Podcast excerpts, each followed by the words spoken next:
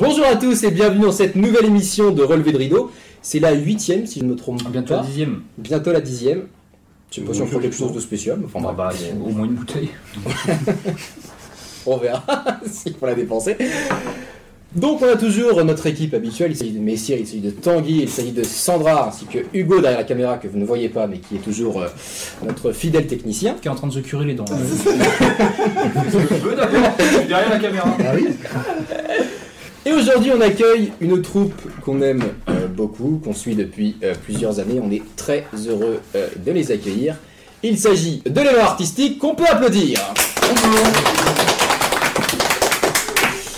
Alors, je suis pas sûr d'avoir tous les noms de famille, donc je vais commencer par celui dont je suis le moins sûr, c'est-à-dire Jean-Luc. Oui, Ton nom de famille mon nom de famille. Oui.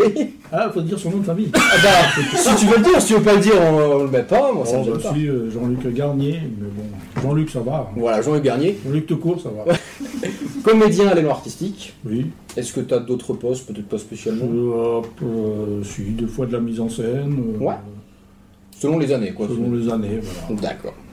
Nous avons notre chère euh, présidente euh, Virginie, je peux dire le nom de famille non plus. Calba. Calba, donc si, j'avais quand même, je l'avais quand même, mais je préférais pas le tenter. Donc Virginie Calba, présidente et comédienne. Tout à fait. Et notre peut-être pas de mise en scène Non, Pas spécialement Non. Non. Ça t'a jamais tenté faudrait que j'essaie. D'accord. donc elle est étudiée. Et quelqu'un qui apparemment suit beaucoup l'émission et qui avait envie de participer. Donc euh, on est très heureux de l'avoir aussi avec nous. Il s'agit de Julien Lenné, Bonjour. comédien, Exactement. Ancien président. ancien président. J'ai laissé ma place à la très bonne présidente qui est Virginie. voilà. Et voilà, 8, 6 belles années de présidence. Voilà, ça te manque pas Un petit peu quand même. Un petit peu. Ouais, un petit peu. Ouais, Ouais, vraiment. Les réunions de bureau sous pente euh, me manquent beaucoup. Petit clin d'œil au reste de la troupe du coup. Alors, sous pente, on y mange. Oui, oui, c'est. Ah oui, oui, Donc ça commence bien je vois. Ah, je voulais dire que j'étais président aussi, mais. que un an, mais euh, au bout d'un an, on m'a dit bon, c'est bon. Mais en tout cas Julien, Oui. pas de mise en scène non plus? Non. Non? Non. Toi t'as jamais tenté? Si. Si, si, mais faut, je pense qu'il faut trouver le texte qui, qui inspire, qui, qui donne envie. Et euh, pour trouver du texte, il faut lire et il faut avoir du temps. Et euh, pour l'instant, j'en ai pas beaucoup. Il faut savoir lire. Et il faut ça sert à rien. Mais euh, si, si, c'est quelque chose qui me tente euh, beaucoup. Mais euh, après, il faudra choisir entre jouer ou mettre en scène. Et là, le dilemme, il sera, il sera compliqué. Parce que quand tu lis un texte, tu, tu te dis, il est chouette, j'aimerais bien le jouer, j'aimerais bien le jouer. Mais, mais je peux pas faire la mise en scène en même temps, ça va pas être possible. Mais un jour, ça viendra peut-être. Ouais. Donc je vais commencer quand même par faire le sommaire de l'émission pour ceux qui ne la connaîtraient pas encore. Donc nous allons commencer par faire l'historique de l'élan artistique et j'ai très peur de dire ce mot-là puisque pour ceux qui savent, il se trouve que l'élan artistique, si je ne me trompe pas, plus de 70 ans.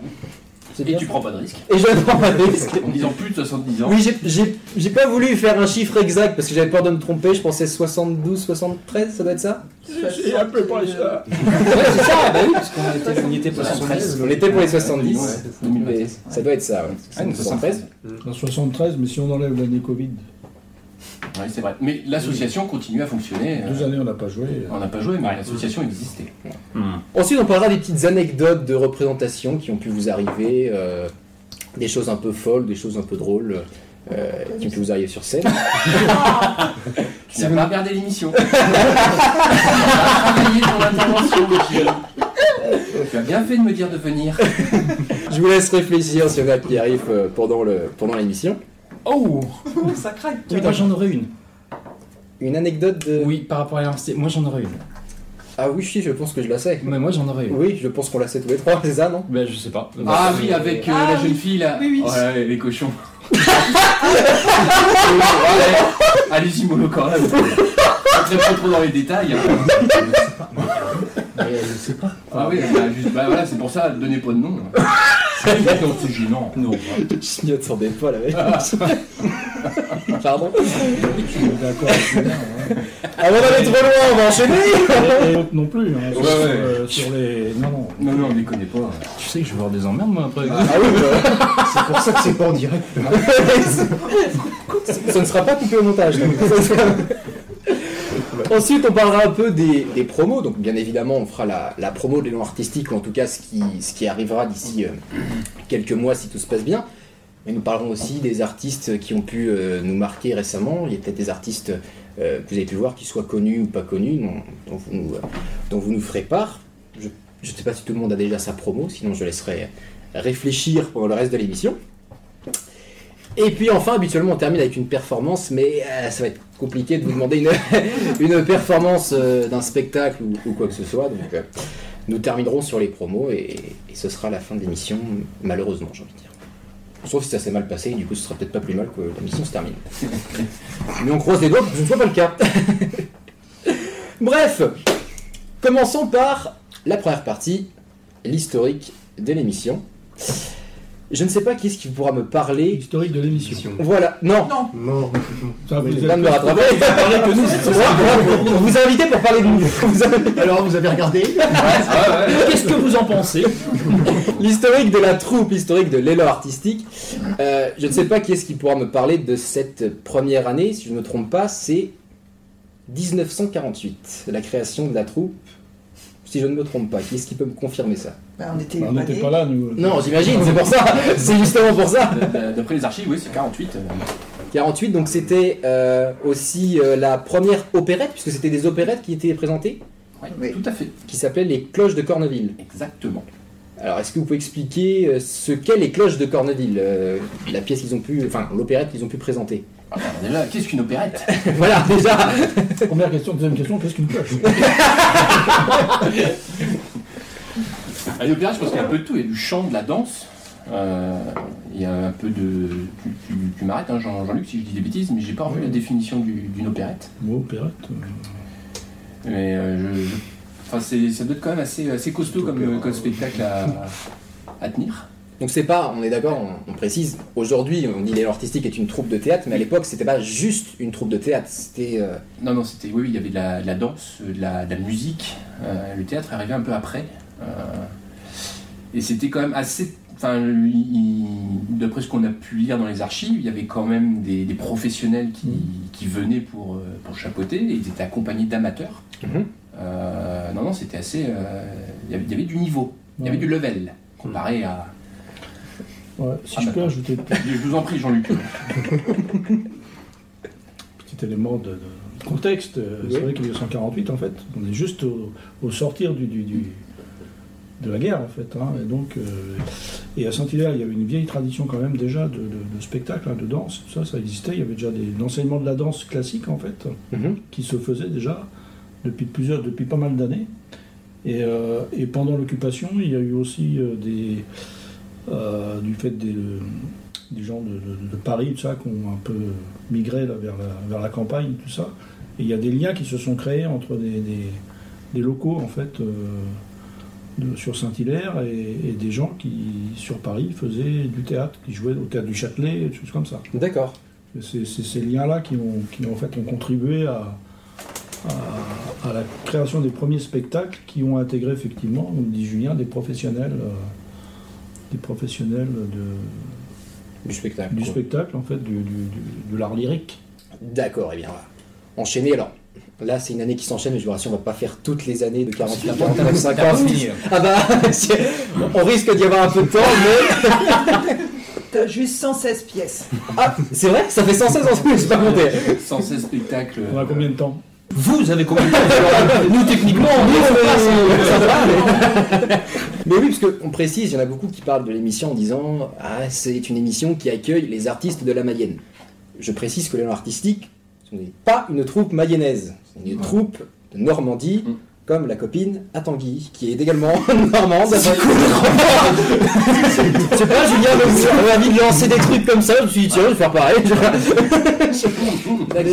Enfin bref, je vais parler aussi de, euh, de l'année 1949 et des quelques années qui ont suivi.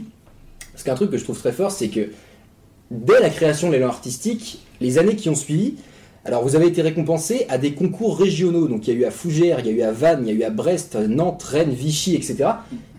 C'était réputé en fait l'élan artistique dès la deuxième année de sa création.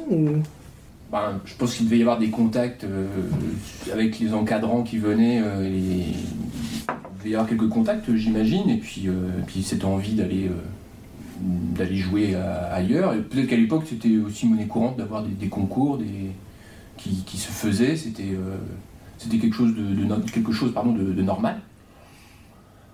Alors maintenant, comment les décisions ont été prises, ça Ouais, voilà, c'est mais oui, oui, c'est euh, c'est- c'est- c'est- c'est sympa de, de- voir qu'il y a eu des, des récompenses qui étaient, qui étaient données. Donc le travail des amateurs de cette époque-là était, était déjà reconnu et récompensé. C'est c'est cool, quoi.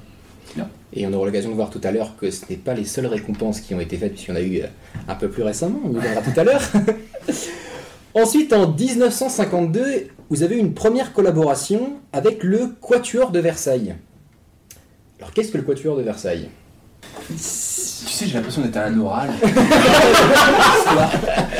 Mais ça, c'est pas évident quand on a une série qui... révisé ça. hein.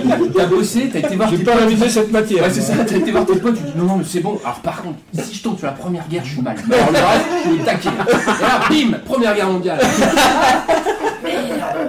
Et lui, il est casse-burne parce qu'il va fouiller dans les Mais dossiers, il sort des trucs, tu sais. Et là, tu vas voir, il va nous sortir des images. On a retrouvé des témoins, C'était toi, non Non, mais c'est vrai que le Quatuor de Versailles, c'est un... C'était un quatuor.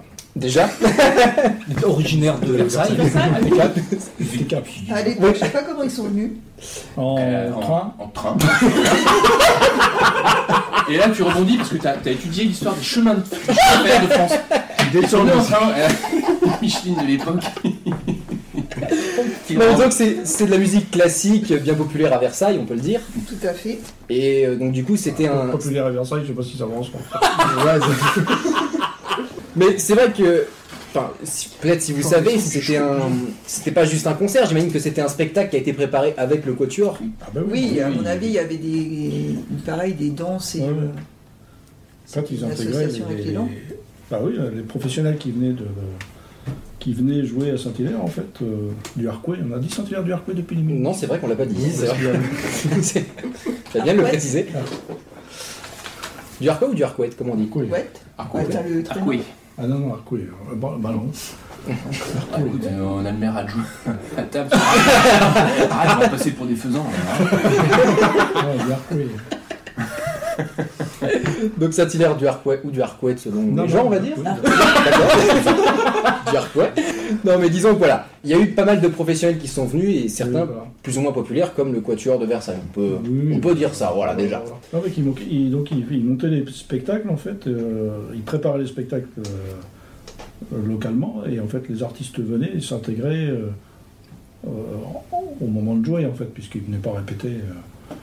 Ah oui, ça, c'est- ça revenait Bah oui, sur oui. le tas, entre parenthèses, on peut dire.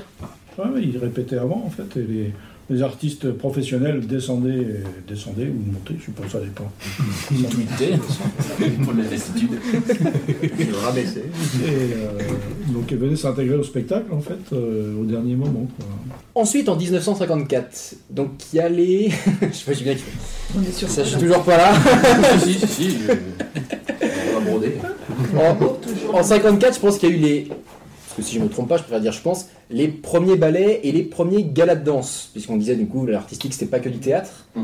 Donc là, il y a eu vraiment des créations de nouveaux types de spectacles en 54. Cette période-là est un peu trouble pour nous, c'est un peu le brouillard, on l'a pas vécu. et Voilà, c'est ça. On en, parle, on en parle très très peu, on se dit entre nous, voilà, c'était des, des ballets, mais on a, on a, on n'a pas d'archives vraiment, on a quelques photos qui traînent au, au local, mais enfin, pour, être franc et sérieux, pour dire exactement comment ça se passait, comment ça se déroulait, alors là, On l'a pas vécu. hein. là on-. Jean- et Jean-Pierre. Bah, Jean-Pierre aurait pu, aurait pu, mais bon, ouais. le, le Jean-Pierre que l'on salue euh, au passage, euh, malheureusement n'est pas, n'est pas- il est un peu malade en ce moment, donc il n'a pas pu venir à grand regret. Et c'est vrai qu'il aurait pu évoquer quelques, quelques souvenirs. Cela dit, je- Enfin- juste euh, petite chose quand même, euh, moi bon, j'ai pas vécu non plus, mais je pense que ça, toute cette période de travail avec des artistes professionnels Oui. a certainement beaucoup contribué à poser des bases Oui. techniques euh, à la troupe en fait. Mhm. Il y a eu vraiment un apport, euh, je pense, euh, Et sur, euh, sur ce plan-là, quoi, de la, technique de, de- de jeu. De... Et, et- et puis la, la discipline, tout simplement. Le- la discipline montrait que mon- monter des spectacles, que ce soit théâtre, ou de danse ou de musique, nécessite une, des répétitions, une discipline. certaine rigueur de travail et de technique et qui, qui, qui a laissé sa trace en fait et Qui a perduré, qui ouais, exactement. transmise en fait après sur les sur les générations euh, à venir. Et on parlait aussi de Jean-Pierre. Il y a eu d'autres comédiens ou euh, comédiennes qui, euh, qui font toujours partie de l'élan aujourd'hui et, et qui étaient dans les années euh, euh, passées, enfin qui est là depuis très très très longtemps, avant les années 80 on va dire. Bah, Jean-Pierre Jacqueline. Sa femme, donc, que l'on salue, euh, Jacqueline. Ouais, Euh, bah, aujourd'hui, oui. mais bon, c'était- C'est les deux. c'est vraiment les, ouais, les- D'accord. Et après, euh, les, après, les plus anciens euh, qui, qui se seraient. euh, bah, Peut-être toi, Jean-Luc ou- Oh, bah, moi, c'est, si on n'est pas encore arrivé, moi c'est 80. donc. Et bah, eh, ce qui est marrant, c'est que la prochaine année que j'ai, c'est 1980 pile. Puisqu'en 80, c'est la création du groupe Junior. Donc on est passé de, ça- De 54 à 80. à 80. Ah, c'est dommage parce qu'on voulait parler du. les trois garçons dans. Mais vous pouvez, si vous avez envie d'ajouter un mot. Ah, ouais, non, mais c'est dommage parce que effectivement, on, on quitte la période, on va dire, euh, musicale, euh, spectacle plutôt musicaux, danse, Mhm. Pour rentrer vraiment à partir de là dans le plus théâtre en fait. Dans les années 80. Non, après 54. Après 54. Ah oui, d'accord. Et Cela vraiment, enfin, dans le, si on prend la liste Ouais. des pièces, euh, des spectacles joués, c'est à partir de là qu'on trouve vraiment euh, les spectacles de théâtre. D'accord. Le théâtre quitte est la vraiment arrivé période, sur cette euh, période-là. La période musique, euh, Ouais. danse, et à partir de là, c'est que des spectacles de théâtre. Ok. Ça, 50. euh, euh, Jean-Pierre nous disait pendant une vingtaine d'années, il y a eu vraiment des spectacles euh, pendant 20 ans. bah, et déjà, à cette époque-là, c'était- c'était c'était pas mal. hein. ouais, ouais. Donc jusqu'en. 68. L'année des événements. Euh, 73, après même. Ouais. Jusqu'en 73, parce qu'après, il y a eu un. Une mise en pause. une, une mise en sommeil de l'association. Mm. Mais après, on a quand même beaucoup, beaucoup, beaucoup de théâtre en fait, hein, un petit peu de spectacle, euh, encore un petit peu de, de spectacle de danse, mais c'est très peu en fait. hein. On a vraiment euh, euh, beaucoup de comédies en fait qui ont été jouées euh, à partir de cette. On est vraiment dans la phase de théâtre. quoi. Et est-ce que vous sauriez dire ce qui s'est enfin, ce qui s'est passé euh, C'est la question que j'allais poser. Qu'est-ce Ouais, voilà, qui a manque de budget transition en fait? Non, je pense que c'est une évolution euh, naturelle aussi Ouais. d'un genre qui peut-être était peut-être progressivement passé un peu de mode en fait. euh. Ouais. Mhm. Et puis euh, alors peut-être aussi que c'est des genres qui nécessitent aussi quand même beaucoup de, de moyens en termes de de mise en scène et puis les ressources euh, musicales, Oui, ou voilà, c'est danse, ça. Ouais, ouais. à voir. Et puis je pense que les, ces artistes professionnels qui venaient avant, moi je pense qu'avec le temps aussi, ça c'est un peu, ça devenait sans doute un peu plus compliqué. euh.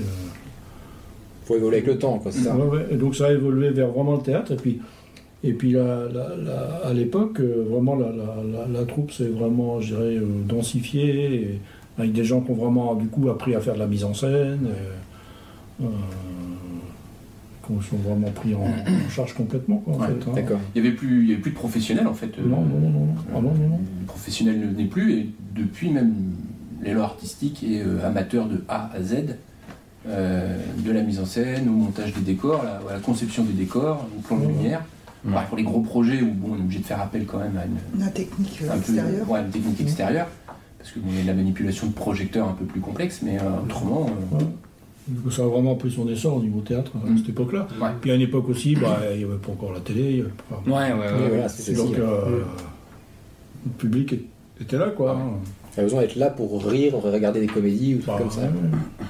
On sortait de la guerre avant, ça. hein, donc, euh, Et donc du coup, on parlait du coup en, en 1980 de la création du groupe Junior.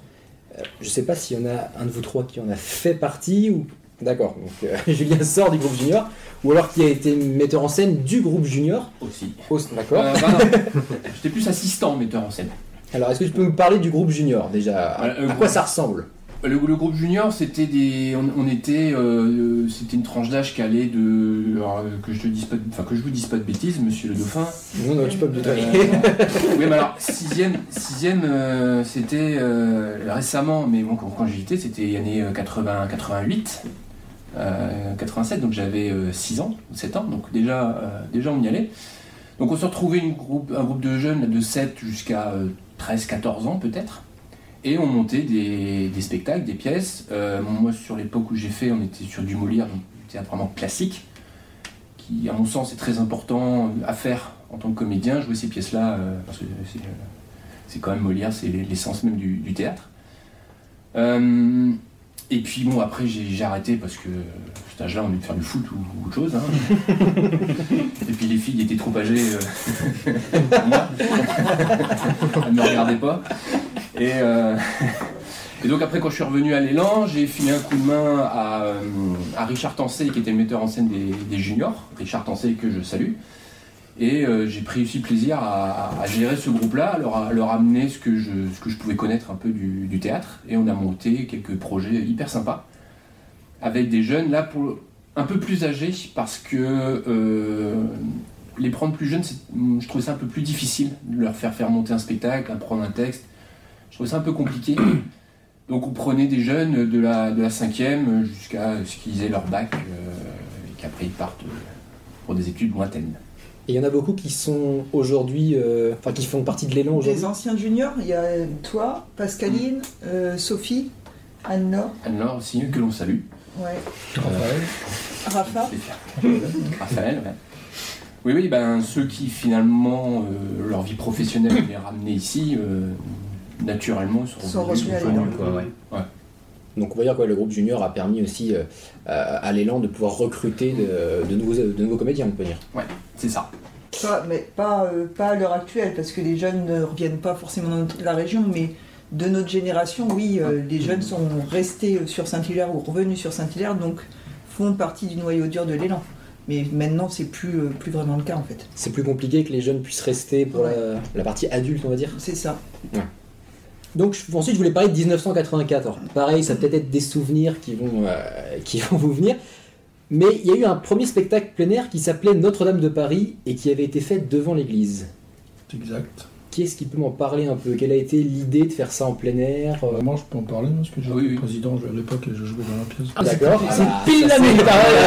Ah, ils ont bien bossé. hein. Donc vas-y Jean-Luc, on t'écoute.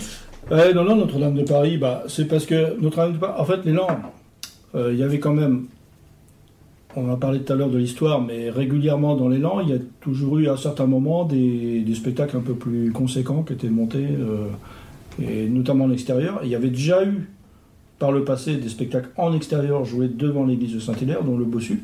Mhm. dans les années euh, 50. euh.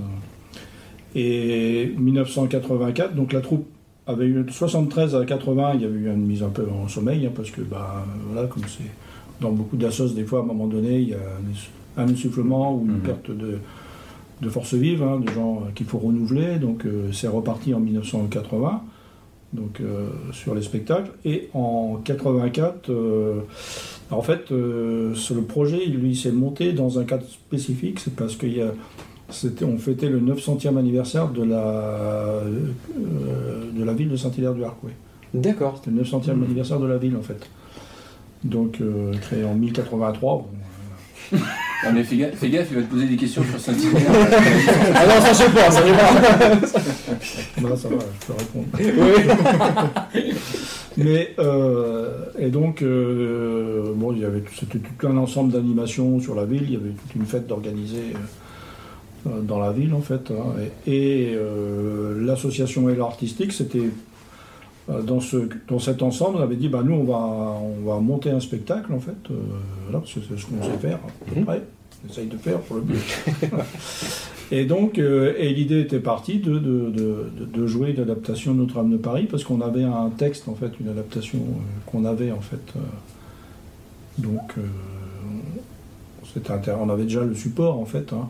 Ouais. Et on est parti avec cette idée euh, insouciante de jouer ça euh, devant l'église, euh, en plein air, à cette occasion-là. Donc, on a fait deux. on a monté ce projet-là. qui était ouais, un truc de fou en fait hein, Hmm. parce qu'on était combien? Une centaine dans la dans le une centaine de personnes dans le, dans le projet en fait Et ça a bien marché du coup bah, ça, a bon, ça, oui, ça, bah, ça a super bien fonctionné alors on a fait deux séances à Saint-Hilaire hein, mais on a fait euh, à l'époque. euh, on a fait deux séances complètes à guichet fermé. Ouais. Ah, et on avait 1200 places. C'est pas mal. C'est un bon début en fait. avait- on avait. Le puits du fou n'a qu'à bien se tenir. Ah ouais, mais c'était. Bon, c'était une autre époque, hein, mais on avait. Devant l'église de Saint-Hilaire, sur la place, il y avait euh, un gradin de 1000 places qui était monté. Et- Et un autre petit gradin de 200 places. Et encore, et encore euh, il y avait des gens assis par terre euh, devant. Donc, et on a joué, on a fait deux, deux représentations, et plus le décor qui était monté devant le, sur le parvis de l'église en fait.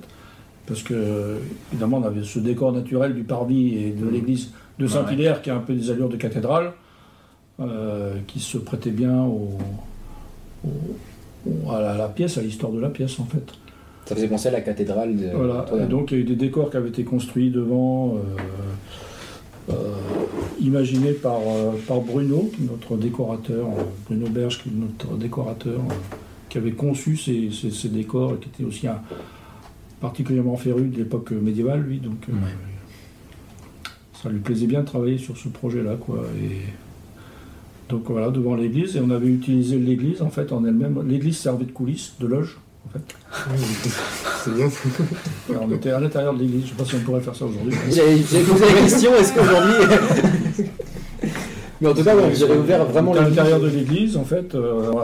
Bon, il y avait aussi une structure de une tente de montée sur le côté, quoi, pour les, les costumes, et on, on se concentrait dans le dans l'église, qui était un endroit euh, pas tout comme un autre pour se concentrer, et, et notamment, euh, je me souviens que enfin, des quelques comédiens à se- à s'enfermer dans les confessionnaux pour se concentrer avant de- C'est tombé. Excellent. Putain, ils ont planqué les hostilités. Et donc, du coup, le spectacle ensuite a tourné sur Ah bah, d'autres on a villes. joué, ouais, ouais. donc on a fait les deux représentations à Saint-Hilaire, dont une sous la pluie. Oh, Oh Ouais, ça, c'est- La deuxième, il a, il a plu, mais un petit crachin normand là. Oui, oui, oui. On a le même.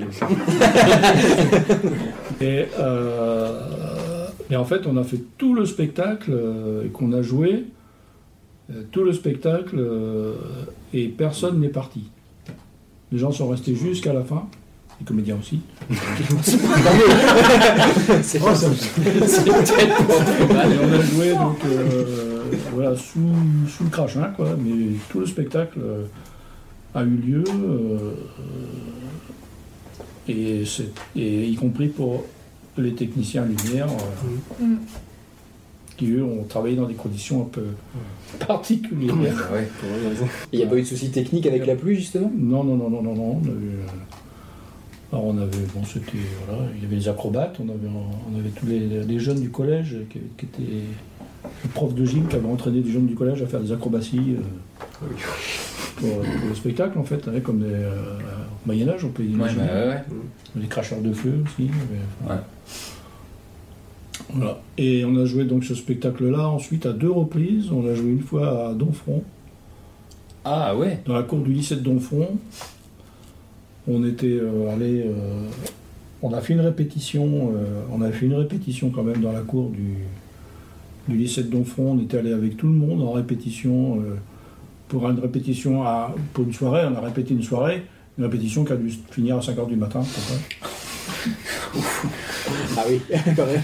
parce qu'il y avait plein de problèmes techniques à régler, tout ça, quoi. Les- Ça, on était, ouais. les enfants dormaient dans les, dans les malles, dans les, parce qu'il y avait plein, il y avait des enfants dans le spectacle et tout ça, Mais j'imagine. des jeunes, des jeunes du collège. Et du coup, ils étaient là toute la nuit et alors, ils dormaient dans les, dans les, dans les coulisses, dans les malles. On les Une vraie réveillait- vie on les réveillait, Oui, c'est c'est ça. on les réveillait pour venir euh, sur scène.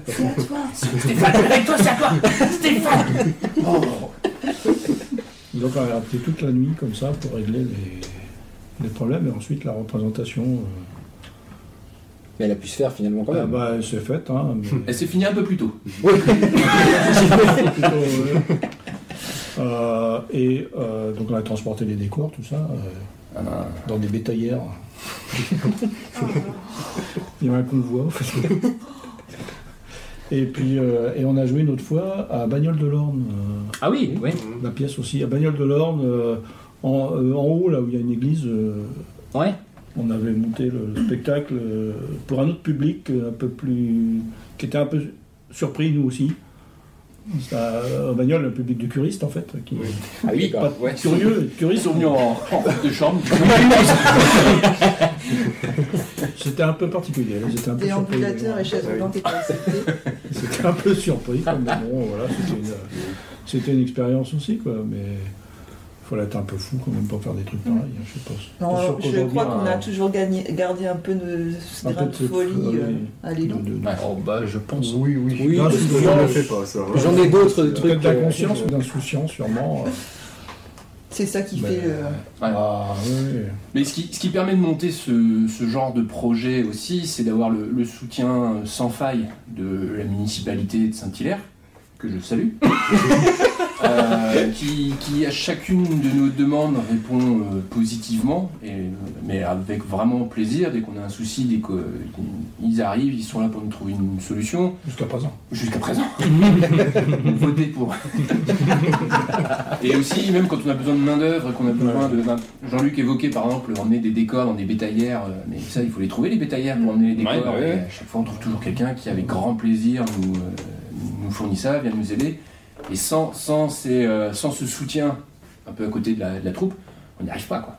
Et euh, ça, depuis des années, on trouve toujours des gens à nous aider Ouais. pour monter nos projets euh, phara- Ah bah oui, pharaoniques. il y a des, Ouais. toujours des bonnes volontés qui viennent. euh. Bah, aussi, par, bon, il y a les projets, il y a, il y a eu déjà beaucoup de spectacles de montée, donc ça montre aussi quand même une certaine capacité à, à monter des projets. Mm. Et puis, il y a quand même aussi une, une caractéristique, euh, de, je pense, au sein des- de la troupe hein, Virginie, c'est la convivialité. Ouais. C'est le- Dès que l'élan arrive, tout le monde se met en place et c'est une vraie fourmilière et c'est ça qui est génial. Ouais. C'est que tout le monde y met de la bonne humeur, d'entrain et on est à fond euh, du début à la fin et c'est cool. Donc on a affaire à une troupe qui va rester, à mon avis, pendant des années et des années présente euh, à Saint-Hilaire-du-Harcouët, on pense. On va pas nous porter la poisse. Ah non, mais j'ai dit ça J'ai dit ça comme ça Bah, on espère, en tout cas, on fait tout pour. Euh, voilà, maintenant on n'est pas à l'abri de, de différents événements, n'importe lesquels. On essaye vraiment de maintenir le, le rythme, le- de présenter des projets et de les monter, de- Et l'énergie. l'énergie qu'il faut, la patience, le temps, le, c'est euh, voilà, il faut tout ça, la bonne humeur. Et on va essayer de faire en sorte que ça continue, bien sûr. Bah, on espère, on Bien se sûr. des doigts en tout cas. Donc ensuite, Attends, j'ai Oui, vas-y, je t'en prie. Une question, moi, quand même. prie. Euh, pour monter un projet de l'ampleur de Notre-Dame de Paris, du coup, combien de temps à peu près euh, il faut question piège. Bah, Notre-Dame, ça a pris combien? Une centaine d'années à peu près de construction Non Ah, c'était pas ça la question On va une année complète c'est Non, bah, des, gros des gros projets, c'est. C'est deux ou trois années de travail. Des, Ouais. gros, des gros projets, hein, comme il y en a eu quelques-uns encore après. Si on vraiment part de la genèse, l'idée qui a tout d'un coup s'est allumée dans la tête de quelqu'un, et jusqu'à la, la- la dernière représentation, euh, c'est c'est des projets souvent sur deux, trois ans, quatre ans, des fois, Ouais. de, de- de- de travail. hein. Après, effectivement, quand on passe à la phase vraiment réalisation, c'est une année de travail, hein, mais. Ouais. Mais avant, il y a déjà eu du, du, du boulot de fait, déjà, hein, de- d'imagination, de, Ouais. de penser le projet, en fait, hein, avant, de, avant de le réaliser. Alors, il y en a eu quelques-uns après euh, qui se sont faits. hein, mais- Et du coup, ça veut dire que pendant la création d'un gros spectacle comme Notre-Dame de Paris, euh, sur les années qui, euh, comment dire, qui enchaînent la préparation, vous faites aussi des plus petites pièces pour pouvoir euh, continuer à faire les présentations ou- Euh, pendant, en même temps En même temps, pendant la préparation euh, Non, on a- oui, je, non, je Bah si, en fait, la, la question c'est, euh, en, en- en 84, on joue euh, euh, Notre-Dame de Paris. Donc les années auparavant, enfin avant, il y a eu il y a la, précé- la, la conception, la- l'adaptation sur souvent des textes. Mais pendant, pendant toute cette période-là, on présente des, des projets, on joue Ouais, des pièces. En C'est général, souvent pas le même metteur en scène. non, en général, le, le Oh. metteur en scène qui va mettre ce gros projet, qui a l'idée euh, deux ou trois ans avant, pendant deux ou trois ans, il fait pas de mise en scène, il est concentré sur son projet. Bien souvent, il en parle pas trop non plus, il travaille dans son coin, il, euh, il- il- il imagine tout ça, quoi. Et, euh, mais la- l'association continue de vivre, euh, à présenter des projets, des pièces. Euh, quand en 2008 on fait les, Les Misérables, les années d'avant, il y a eu des projets Ouais. euh, sans, sans que personne ne sache que Les Misérables allaient sortir. euh. Donc euh, voilà, ça continue à, à bosser quoi. C'est très intéressant parce que c'est pas forcément évident de préparer bah, plusieurs spectacles, même s'il y en a un gros qui arrive derrière. C'est pas évident de préparer plusieurs spectacles en même temps. Donc, euh, faut, faut anti- faut anticiper. C'est alors après, il peut y avoir une, une- une idée qui arrive et se- on s'y attache, et après on, on essaye les gros projets de les, de les mettre sur des années anniversaires en fait de, de la troupe. Donc après, ou peut-être au sein du bureau, on essaye d'anticiper, se dire bon, dans 5 ans, euh, ça va être une date anniversaire.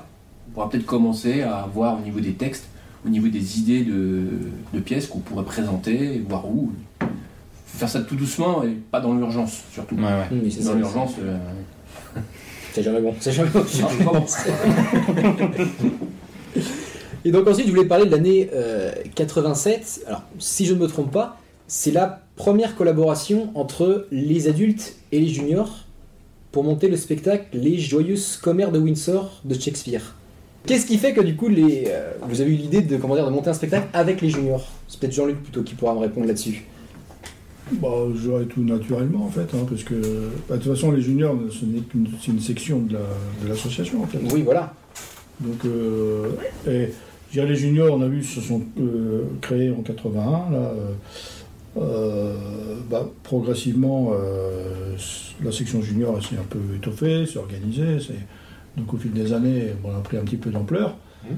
Et du coup, assez naturellement, à un moment donné, sur des projets un peu conséquents, tout simplement, le fait d'intégrer des, des- des jeunes dans le, dans, le, dans, dans le projet, dans le, dans le spectacle, en fait, Ça s'est fait tout naturellement. bah en fait. oui, simplement. Parce que, dans le, parce que dans le spectacle, il y avait nécessité aussi d'avoir des, Des, de faire des intervenir enfants. des, des enfants, des, Mm. des jeunes, et du coup, euh, la section étant là, avec des jeunes qui avaient été formés au spectacle, euh, donc prêts à, à jouer en fait, et à être intégrés dans, avec les adultes en fait. Donc euh, ça s'est fait très naturellement et ça s'est refait euh, à différentes reprises comme ça sur certains projets en fait, d'intégrer des. Donc, contrairement à d'autres troupes, il y a pas vraiment l'atelier théâtre et la troupe en elle-même. C'est en fait, c'est Bah, un tout. Oui, c'est un tout. ouais, euh. Alors sur des années, on va dire ordinaires, il y avait un spectacle adulte et un spectacle junior euh, qui, qui se montaient, donc ça faisait deux spectacles quand même aussi, à chaque fois la même année, Mhm. de toute façon. Donc euh, même c'est. Alors au niveau des comédiens, euh, bien sûr des jeunes ou des adultes, dans chacun des spectacles. Par contre au niveau de la technique, euh, C'est les mêmes. Ouais. Sur le travail sur les décors ou la lumière, euh, ben, c'est les mêmes équipes techniques par contre. hein. Donc c'est deux spectacles, euh, quand même, euh, les années normales, deux, deux spectacles. hein. Ouais, respect. Alors, on a voulu mettre des juniors un peu à la technique, au montage décor. On a arrêté quand il y en a un qui s'est coupé la main. euh, euh, on est encore en procès d'ailleurs. Bah, c'est sûr. hein. C'est Celui, celui qui s'était électrocuté. Ouais, ouais, bon, lui. Catastrophe. Celui qui était tombé de l'échafaudage. Vous avez bien sorti celui là Vous avez sorti. Ouais, des fois, il y a des, des, fois, il y a des. On va enchaîner à voir des. On a la vidéo d'ailleurs. Vous voulez une anecdote Oh bah oui une Bien première. sûr de, de, de décor, de technique On jouait une, on jouait une pièce euh, au, au Rex, à la Ouais. salle du Rex, qui est une Mhm. salle de théâtre aussi. hein. Oui, en fait, ouais. Et donc on jouait une pièce et euh, à un moment donné, donc il y avait un décor de, de construit, enfin bon, bref. Et pendant le spectacle, à un moment donné, il y a un, un spot qui était trop près d'un, d'un, d'un- d'un rideau qui a commencé à prendre euh, un petit peu. Mais c'était Un projecteur. Donc on ne pouvait pas interrompre le spectacle. C'est pas possible. Donc, et c'était en fait, il y avait une ouverture en fond de scène et c'était juste au-dessus de l'ouverture que, que ça a commencé à prendre un peu. Donc le spectacle a continué et pendant ce temps-là, euh, il y a un gars de la, de, la, de la technique en fait qui est venu avec un escabeau, avec une bouteille d'eau, qui a arrosé, il a arrosé délicatement le feu pendant que la scène se déroulait. quoi. Pas de panique. Tout va bien. Tout va bien, et donc il a éteint le feu en fait. Mais très vraiment euh, avec beaucoup de. de, Parcimonie. oui. Il avait une bouteille d'eau. en plus, il a mobilisé quand même un peu. Et donc, euh, il a, et donc il a arrêté le, le- le- le feu qui prenait un peu dans le. Excellent. Et le spectacle euh, s'est déroulé, personne. Sans souci. Déjà, on en a vu que du feu. Ah, et, puis, et puis ce qui paraît étrange, c'est qu'on ait trouvé une bouteille d'eau à l'élan artistique. Ça, C'est ce qui a été le plus difficile. C'est ce qui a demandé le plus de temps, en fait. C'est de trouver une bouteille de Enchaînons, on va avoir des soucis. Ouais, le spectacle continue. Je show must go on. Mais oui, Exactement, C'est ouais. très Et bien. D'ailleurs, c'est depuis ce jour-là que l'expression a été inventée. hein. Bien sûr. C'est bizarre, c'est pas marqué dans le. Donc ensuite, je voulais parler de l'année euh, 1993 parce que c'est un truc qui euh, nous nous étonne à chaque fois quand on, quand on vient vous voir. En 93, la municipalité vous offre votre propre local pour pouvoir donc du coup répéter, voir monter les décors. Mais un local, mais euh, je, sais pas combien tu dirais. euh, Local, quoi. Ouais, voilà, un, un local quoi. C'est qu'est-ce qui fait que la municipalité a, a eu envie de vous offrir ça en fait? Monsieur Garnier Bah, en fait, euh, à l'époque, si vous voulez. euh, alors, pendant toutes ces années, depuis la création, la difficulté aussi, c'est de savoir où est-ce qu'on répète, où est-ce qu'on fabrique les décors. euh. Pour jouer, il y avait, il y avait, il y avait une salle. Alors, il y avait la salle du Rex qu'on connaît aujourd'hui, mais avant, qui a été construite en 1966-67, mais avant ça, il y avait déjà une salle du, du Rex qui existait, qui existe toujours d'ailleurs, l'ancienne salle. Et avec une salle, avec une scène qui existait dans une petite rue euh, à Saint-Hilaire, euh, qui existait déjà depuis, euh, depuis euh, juste l'après-guerre en fait. C'est Mhm. là que se jouaient tous les spectacles en fait qu'on a évoqués euh, avant. Ouais. Donc pour jouer, il y avait une salle. Il y a toujours une salle pour jouer le spectacle.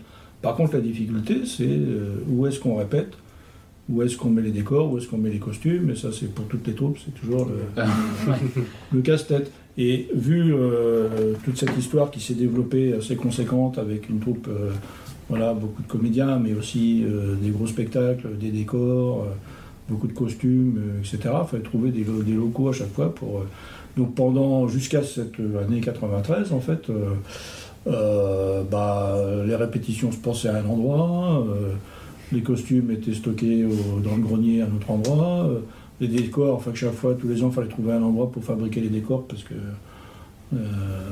et progressivement, bah, là on était arrivé, j'irais un peu dans les années un peu d'apogée en fait, hein, de, la troupe qui avait atteint vraiment le niveau.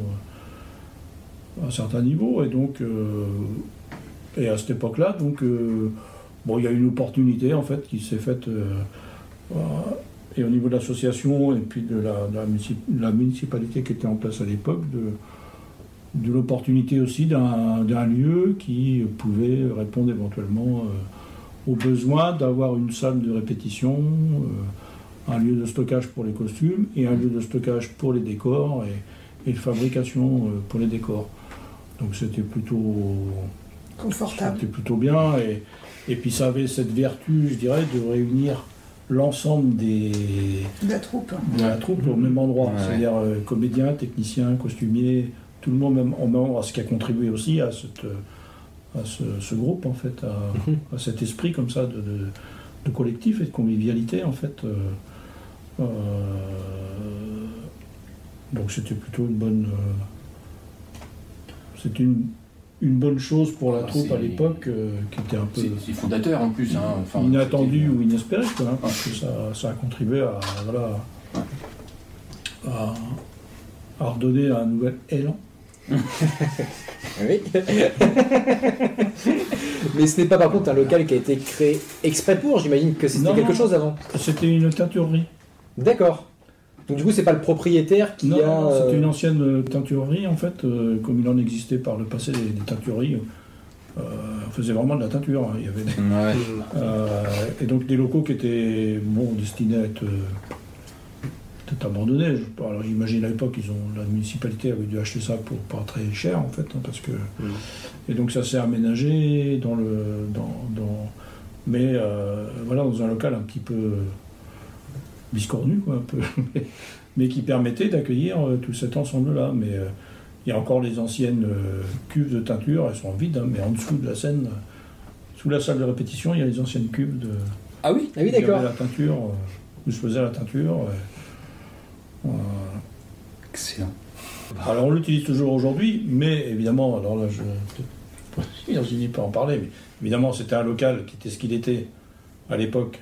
On était très content de l'avoir et tout ça, mais un local pas compliqué aussi avec au fil du temps parce que euh, c'est pas un bâtiment neuf. euh, où là, il y a, et compte tenu de l'évolution aussi euh, des normes qu'on peut avoir aujourd'hui dans des locaux, euh, euh, où on accueille du public et tout ça, c'est un local qui nous pose beaucoup de difficultés. Ouais.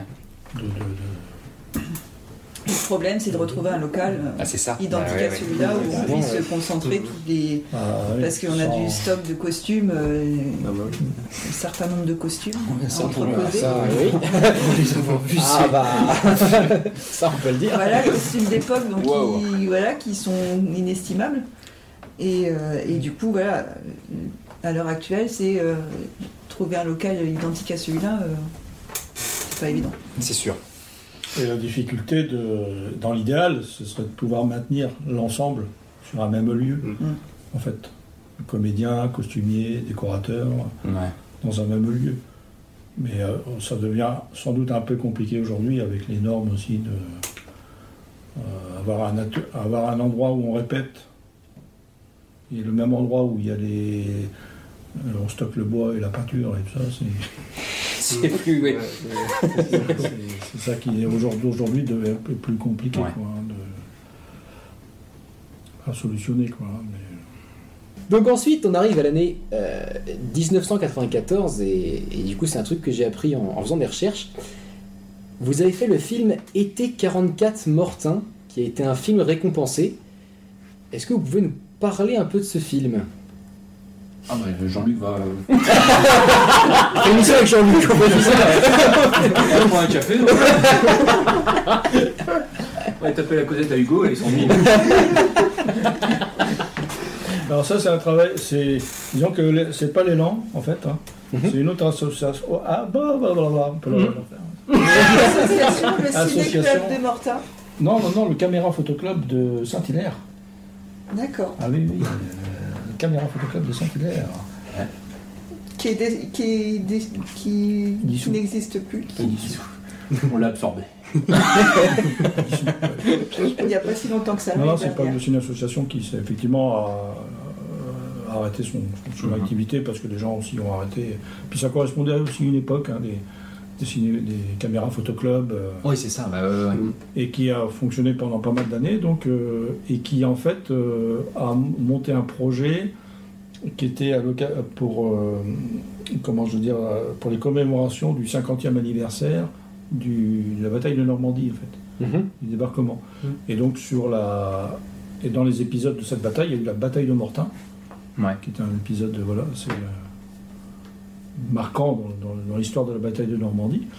Et donc ils ont eu cette idée en fait de tourner un, un moyen métrage, on peut dire ça. Oui. En cours, en cours moyen. Ouais, euh, court, euh, Pas court très moyen. court, ouais. Court moyen, court moyen ouais. quand même. hein. Moyen. Allez. Une heure et demie? Euh, Une heure? Une heure et demie, c'est un long métrage, Virginie. là. Non, mais c'est une heure. Oh, je dirais moins quand même. on, Enfin, on bon, revient. Oui, oui, allez-y. Allez, on va se réunir dehors. Bon, du coup, à 45 minutes, 40. Donc, euh, 45 minutes, c'est bien. Donc donc c'est un projet voilà cinéma en fait, hein. Ouais. Euh, mais une, une, euh, une, fi- une- comment dire, une fiction documentaire on appelle ça. Une télé-réalité. On raconte l'histoire, mais en, en reconstituant des scènes en fait, euh, et en racontant en fait toute cette bataille.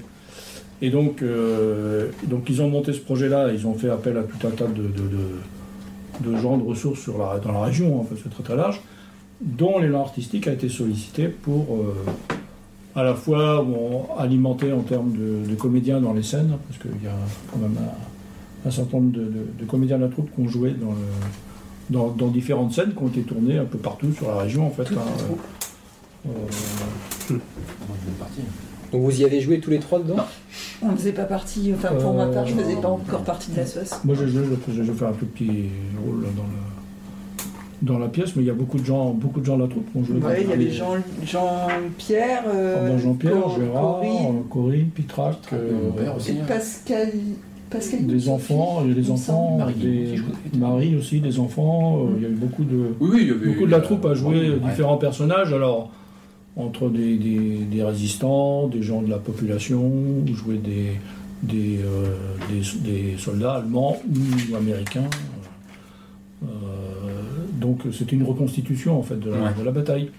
Mais euh, il y a quand même eu quelque chose de particulier, c'est que dans la- dans l'ép- l'histoire de la bataille de Mortain, il y a eu un épisode particulier, c'est qu'il y a les habitants euh, s'étaient réfugiés dans une mine à côté de Mortain, la mine de Cambrebon, qui est une mine de fer, donc ils se sont cachés pendant euh, parce que la, bataille de Mortain était très violente en fait hein, euh, sur la colline de Mortain, la colline 314, euh, il y a la petite chapelle et des combats extrêmement féroces. Et les habitants s'étaient réfugiés dans une mine. Donc pendant, ils ont été dans la mine pendant plusieurs jours et nuits en fait. Et donc cet épisode-là a donné lieu à une reconstitution. Et donc ça nous ramène à l'élan artistique qui a répondu à ce projet-là en particulier, qui a donc refabriqué une mine à l'intérieur du local de l'élan. Il y a une, euh, en fait, une galerie de mine en fait, qui a été construite à l'intérieur du, du local de l'élan. Euh, toujours à- le fruit de l'imagination euh, de Bruno, dont j'ai parlé tout à l'heure, qui était notre, notre chef décorateur, euh, voilà, qui nous a quittés tout récemment, et qui a conçu, imaginé beaucoup de, beaucoup de décors avec tout son, tout son talent, et qui a donc euh, imaginé cette galerie de mine en fait, qui a été construite dans le, dans le, on avait une tout, tout le local de la pièce principale de répétition est occupé par une galerie de mine en fait. Donc qui a fait l'objet d'une quand même d'un travail de construction assez, assez conséquent euh, avec, euh, enfin, euh, c'était construit en dur quoi. C'était une galerie de mine quoi. Il travaillait jour et nuit. euh, là aussi, euh, à un moment donné, il y a quand même eu un moment de- parce que les perceuses et tout ça.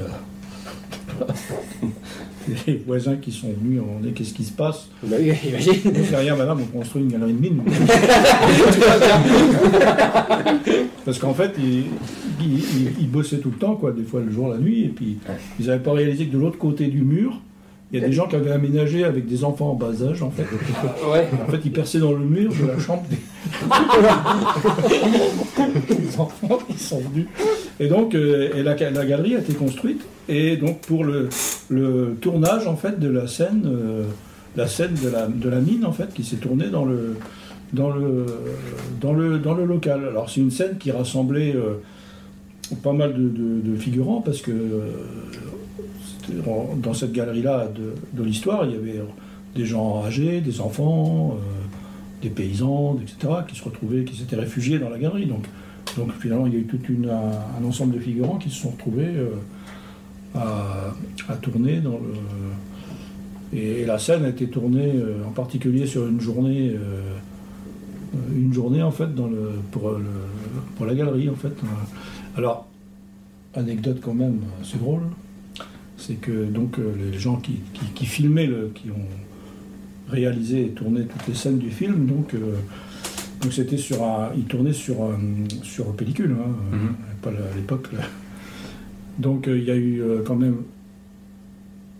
toute une journée de, de tournage, Enfin, une bonne journée de tournage quoi, avec euh, la scène. euh, on reprend, on refait, etc. et puis à- arrive dans l'après-midi à peu près. euh, euh, on n'a pas donné de nom. Et on le salue quand Donc, on le salue. Bon, après, c'est rigolo parce qu'on en a rigolé après. C'est qu'à un moment donné, donc, il dit bah, c'est bon, euh, je crois qu'on a tout ce qu'il faut. On ouvre- prend la caméra, on ouvre la caméra, il n'y avait pas de pellicule. Oh là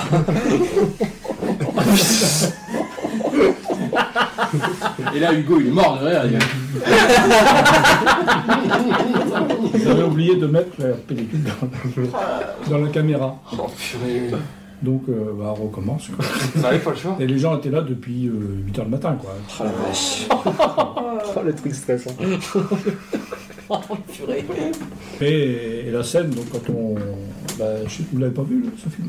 Et justement, j'avais posé la question Voilà. où est-ce qu'on peut le Moi voir? aussi, c'est la Ah question que j'ai bah, posée. euh, Si, si, il y a des. des- faudrait- il y a des euh, moi, je l'ai en cassette.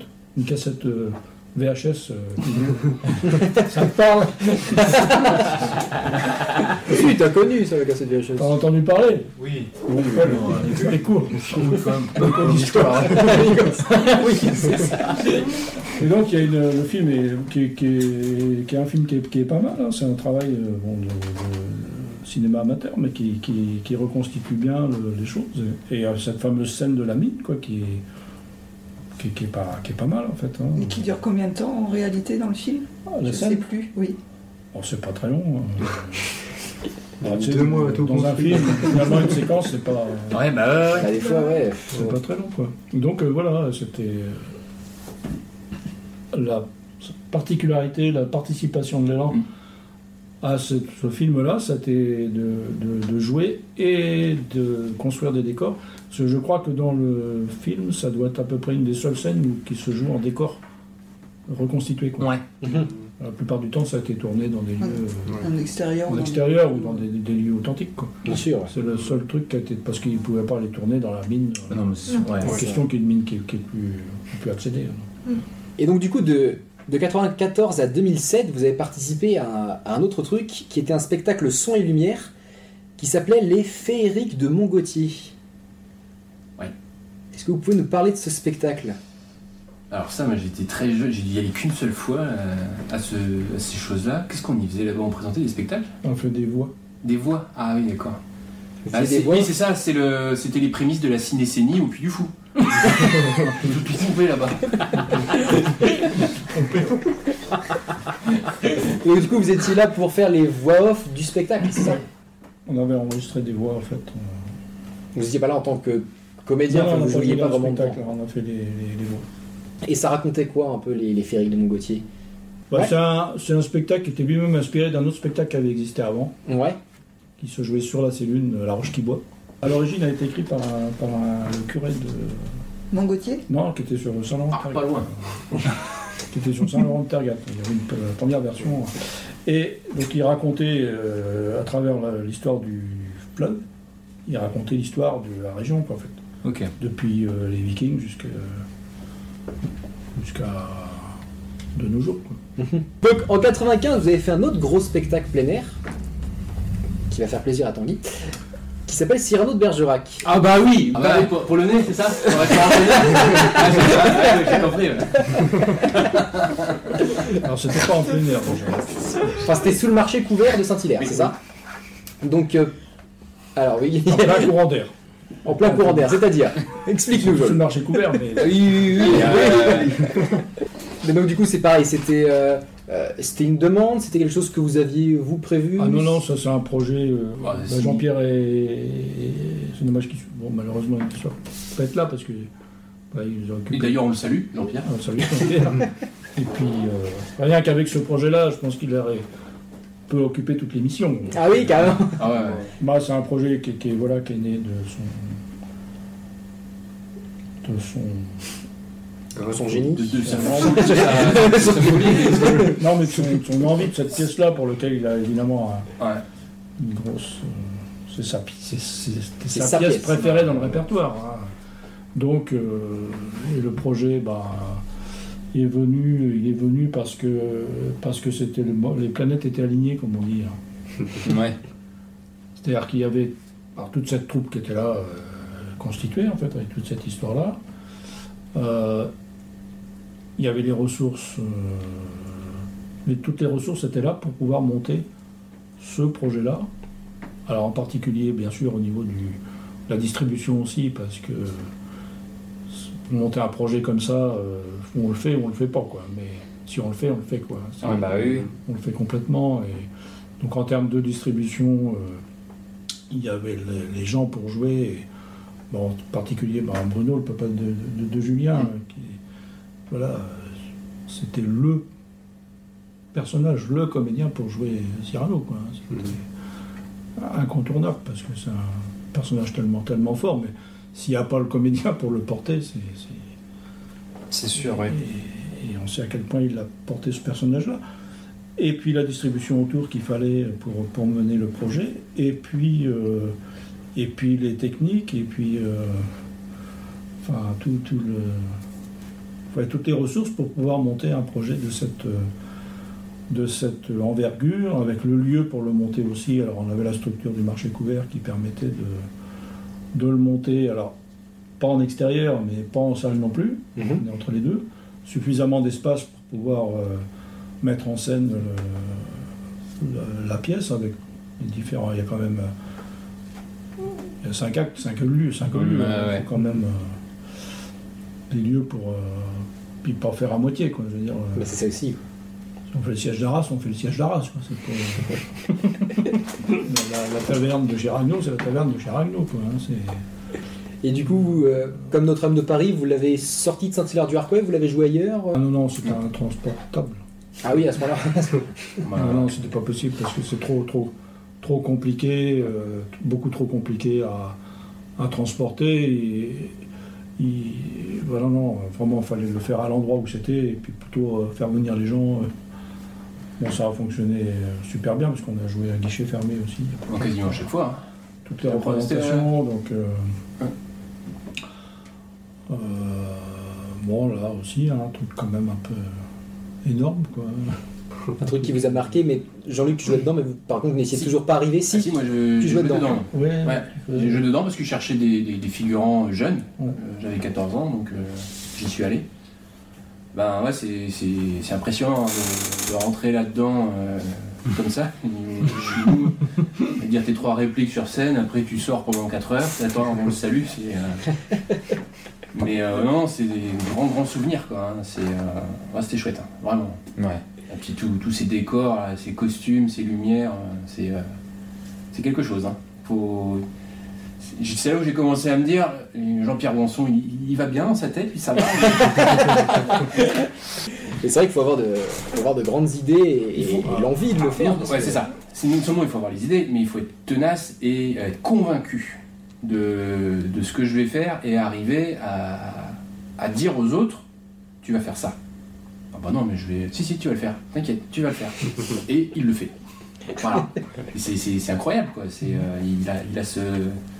Il, il faut ça. quoi. Il faut être convaincu que, que tu vas monter un gros projet et il faut mener ce projet et emmener les autres avec toi. Et euh, Bah, comme fit, quoi. Henri dans euh, Henri quand il a joué. euh, Les Misérables. oui.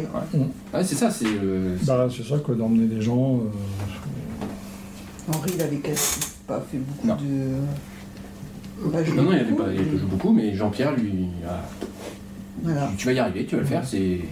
Fais-moi confiance. Donc avec le bon metteur en scène, on arrive à. Ah ouais, c'est ça, ouais. Ouais, ça. ah, Ah ouais. Voilà. Mais Parce qu'il y a eu avant d'autres. euh, Ouais. c'est pas quelqu'un qui débarque d'un coup comme ça en disant oui, Qui fait ça je me présente, on va faire servir d'argent. on va le faire. on a déjà tout un- un- toute une, une expérience d'accumuler.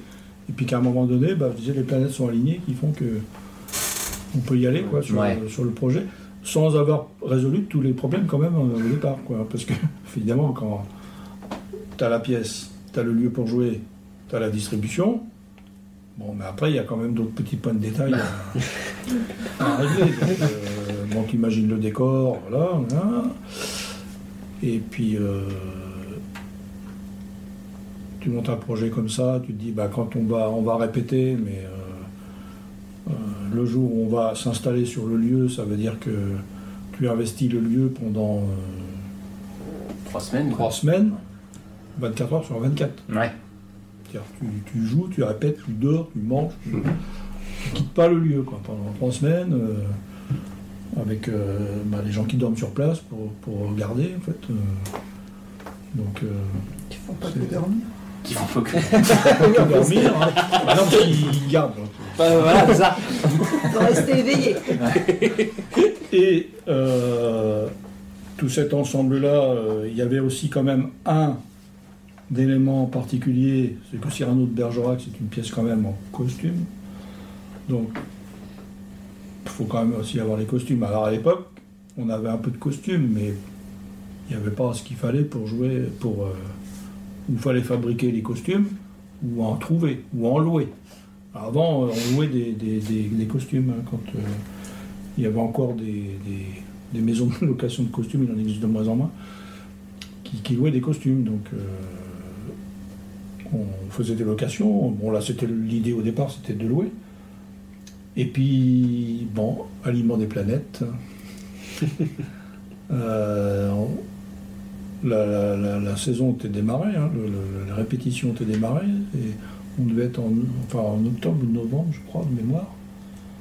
Euh, à la télévision passe un reportage sur un, costume, un, costumier qui euh, arrêtait son activité en fait et qui donc euh, procédait à une session de tout son ensemble. Et c'était le costumier qui travaillait pour l'Opéra de Marseille, Ah oui qui a donc communiqué sur le fait qu'ils cédaient tout leur, euh, tout leur fond de costume, mais depuis euh, un fond de costume constitué sur plusieurs centaines d'années, sur une session qui s'est faite à l'échelle mondiale. Wow. Qu'ils avaient des costumes d'une valeur inestimable. Ils ont fait une vente aux enchères à l'échelle mondiale. Donc il y a eu, il y a, il y a eu donc des acheteurs qui sont venus euh, de tous les coins du monde. hein. Euh, bah, après, moi j'ai vu un exemple euh, d'un un costume qui a été acheté par des Japonais. parce que c'est des costumes qui avaient été fabriqués il y a 200 ans, 300 ans, 400 ans, avec des. des enfin, peut-être pas 400 ans, j'en sais rien, mais au moins 300 ans, Ouais. avec des fabrications d'époque, de tissus d'époque et tout ça. Quoi. Et comme c'était la, la costumier pour l'Opéra de Marseille, dans le travail professionnel, donc, euh, et dans les troupes professionnelles, je ne sais pas si c'est encore le cas aujourd'hui, mais je, je doute que oui, mais ils fabriquaient des costumes pour un spectacle, point barre. Oui. Après, on remisait les costumes. Fabriquer des, co- des décors pour un spectacle, terminé. Donc, donc en fait, il y avait des, des- des- des séries de costumes par spectacle en fait, qui étaient construites, qui étaient fabriquées en fait. Et donc ils ont fait, il y avait des, des milliers de costumes qu'ils ont vendus aux enchères. Euh, voilà, c'est parti dans tous les coins du monde. Mais tout n'a pas été vendu. Il restait des lots. Ah d'accord. Et reportage à la télévision, euh, je me souviens, euh, Jean- enfin, Jean-Pierre qui avait vu ça, je sais plus, puis on se rappelle, ça, Brion, ils ont, il y a une vente là, puis ils n'ont pas tout vendu, il y a des lots. Et ils avaient dit dans le reportage, des, qu'est-ce qui, il y avait encore comme lot euh, qui n'était pas vendu en fait. Et il y avait un lot d'un spectacle, d'une pièce, qui au niveau de l'époque correspondait à l'époque de Cyrano en fait. Ouais. C'était le spectacle Les Capucins. Et, euh, et donc, euh, donc Jean-Pierre avait pris contact avec le- le- la maison à Marseille, en disant Bah oui, on a encore ça, et du coup, euh, les lots qui n'étaient pas. Il la vente aux enchères, elle allait se terminer. Et, ils avaient besoin de se débarrasser, donc ils bradaient en fait les. les- enfin, ils bradaient entre guillemets les, les- les lots qui leur restaient de costumes. Mhm. Donc, euh, réunion en urgence euh, à l'époque. euh, Qui est dispo pour descendre à Marseille qui est vrai, qui peut aller à Marseille Équipe avec la tournée. Donc euh, Jean-Pierre, euh, Gérard, et moi, euh, Pas- Pascal à l'époque Pascal qui était trésorier, Mhm. pour les pas oublier. Bah, quand même. Et donc, euh, alors pré-réservation auprès du gars en disant ça nous intéresse, ben, le gars il dit bah si ça vous intéresse, il faut venir voir. hein, puis, euh, parce que Vous emmenez. Ouais. Donc, euh, réunion en urgence, il dit ok, je ne sais plus quel jour on était, bah, euh, quand est-ce qu'on peut aller? Jeudi, vendredi euh. Donc, on, le- on part le soir, la veille au soir en fait, il devait être 19h je crois, un truc comme ça. On ouvre la partie euh, tous les quatre en voiture. on a emprunté la voiture à Philippe Petit. Saint-Hilaire Marseille. On a pris le petit déjeuner sur le vieux port à Marseille le lendemain matin parce que le gars il avait dit bah écoutez moi j'ouvre la boutique à 9h si vous êtes là c'est bien si vous n'êtes pas là euh. C'est parti. donc à, à 7h du matin on était sur le vieux port. Oh merde. et à 9h on sonnait et on conclut la, la vente en fait euh, avec le costumier et à 13h on était en train de manger une bouillabaisse Et depuis À 96, Marseille. les vêtements n'ont pas été lavés. C'est le costume d'époque quand même. Bah oui, euh, bah oui. joue une euh, pièce d'époque, on sent un peu. euh, voilà. On sent l'époque. Ça sent phoques. ça. Ça sent l'écurie. N'empêche que c'est un investissement qui a qui est Ouais. largement euh, Amorti depuis. amorti ouais. depuis, puisque euh, ça correspond à une période, alors du coup on peut facilement euh, euh, réemployer, réutiliser. le- Ouais. donc ça, ça a permis de faire le spectacle en question, du coup ça a quand même donné une valeur ajoutée au spectacle. Bah, les gens Parce aiment que, bien. euh, et là, époques. bah oui. Là, en plus, on avait quand même monté des marches, là, parce que avant, ils fabriquaient des costumes, mais on les louait. Mais là, on avait un truc quand même. Euh, on s'est retrouvé avec des costumes quand même euh, un peu exceptionnels, quoi. Donc, euh, On va encore parler de Mais quelques petites années, puisque sinon on en a encore pour 3 heures. C'est- une troupe à histoire euh, magnifique. on va à 15. Donc on va passer vite fait sur les années 2000, mais je voulais parler de l'année 2001. Et euh, Mon arrivée. ton arrivée, donc peut-être première pièce que tu as fait. Comment? L'Odyssée de l'espace. L'Odyssée de l'espace? Oui. Peut-être. Ah oui J'ai dû chercher. Hein. L'arrivée sur Terre, en fait, de L'arrivée sur Terre de Virginie. Mais c'est l'occasion pour nous de faire un, un petit clin d'œil à notre metteur en scène qui, depuis ce spectacle-là, euh, euh, Ah, je sais ce que tu vas dire. euh, incroyable, qui lui reste en tête et qu'elle nous parle absolument tous les ans. En 2001, vous avez joué Peter Pan sur un lac. Ah ben non, je pas encore arrivé. Ah, donc c'était l'année d'après. Mais alors, donc du coup, j'imagine que Jean-Luc et Julien, peut-être, non, juste Jean-Luc, Je suis arrivé 2008. Ah, t'étais pas dans Peter Pan Ah non, non. c'est bien, c'est l'année qui suit. donc c'est bien. C'est- Ah non, non, moi à cette époque c'était le foot, le hand. Et... Fallait pas me parler théâtre, moi. c'était- Par contre, j'ai vu la pièce de Peter Pan. Ah, moi aussi, je Ah l'ai oui, vu. oui. Ah ouais. Donc, Je les ai, ouais. Moi aussi, je l'ai vu. donc c'était sur un bateau, c'est ça? Ouais. C'était euh, Oh, sur un bateau? J'avais 6 ans. Non, euh, le bateau, c'est Je m'en souviens un- encore. C'est un élément dans la pièce. Donc il y avait, euh, il y avait plusieurs petits décors. J'avais un ensemble de... C'est le, c'est le v- élément que, qui te fait rire. C'est le- Parce que c'est un élément. C'est un élément chez Ouais. Du Harcouët, chez nous, c'est. Pour eux. Ah, oui, ça, bon, C'était un bon projet aussi, ça. Alors, bah, toi, un projet comme ça, 5 ans. 5 ans de préparation. 5 ans entre le moment où tu commences à y penser et le moment où... euh, Alors, pour te dire que quand j'ai ma- quand j'ai commencé à penser ce projet-là, les plans d'eau n'existaient pas. Ah oui C'est parce que. Il y a eu plan d'eau avec. Ils ont construit le plan d'eau En fait, moi, j'avais l'idée de, de jouer, de jouer la pièce. en fait. Ouais.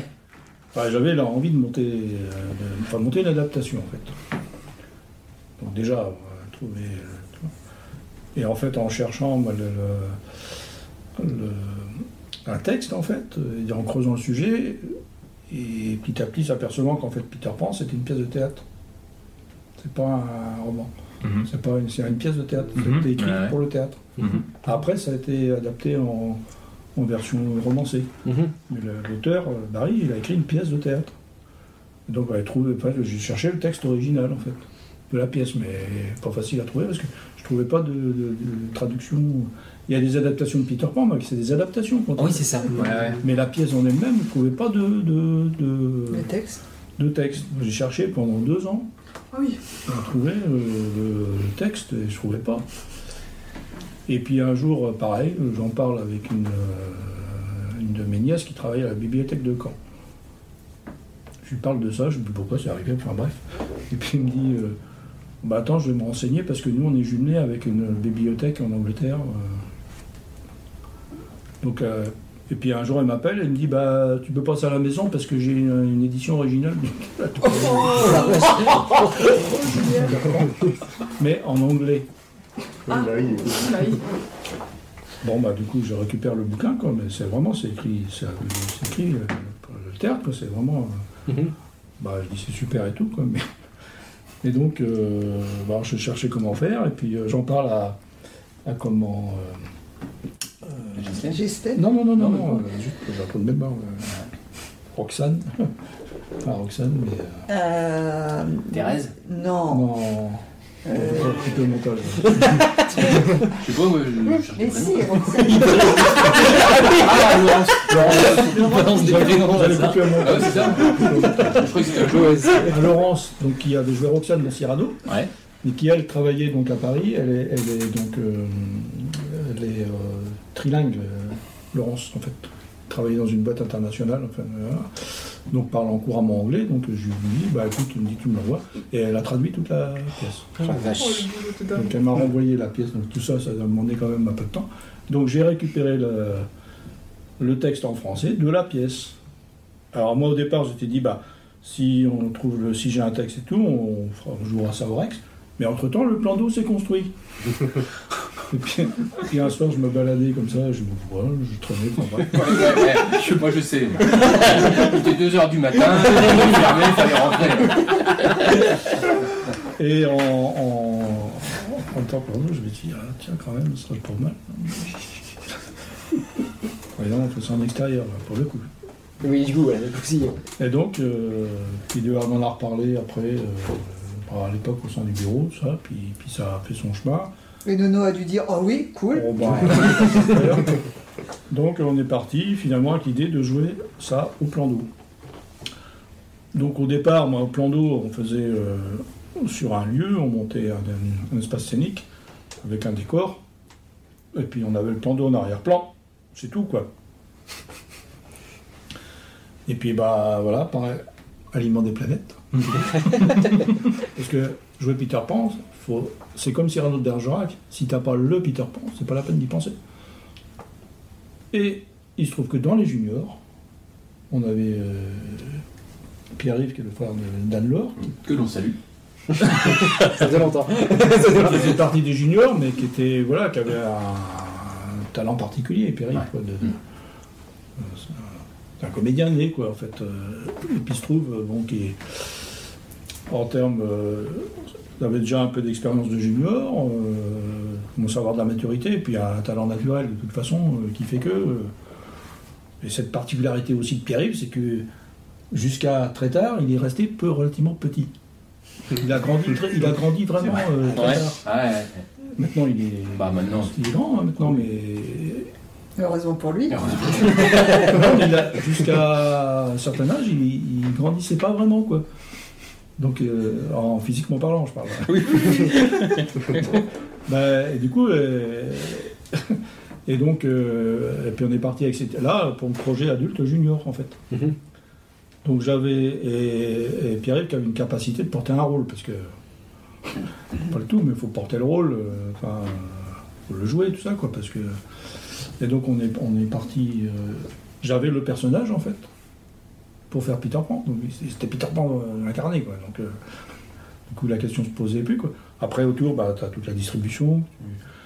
Tu, tu, fais, puis, puis tu imagines un peu l'espace, euh, donc le décor, Bruno avait conçu tout ce qui était la, maison des enfants perdus, tout ça dans, l'histoire. Il avait construit le décor. Et puis il y a comment l'histoire des pirates.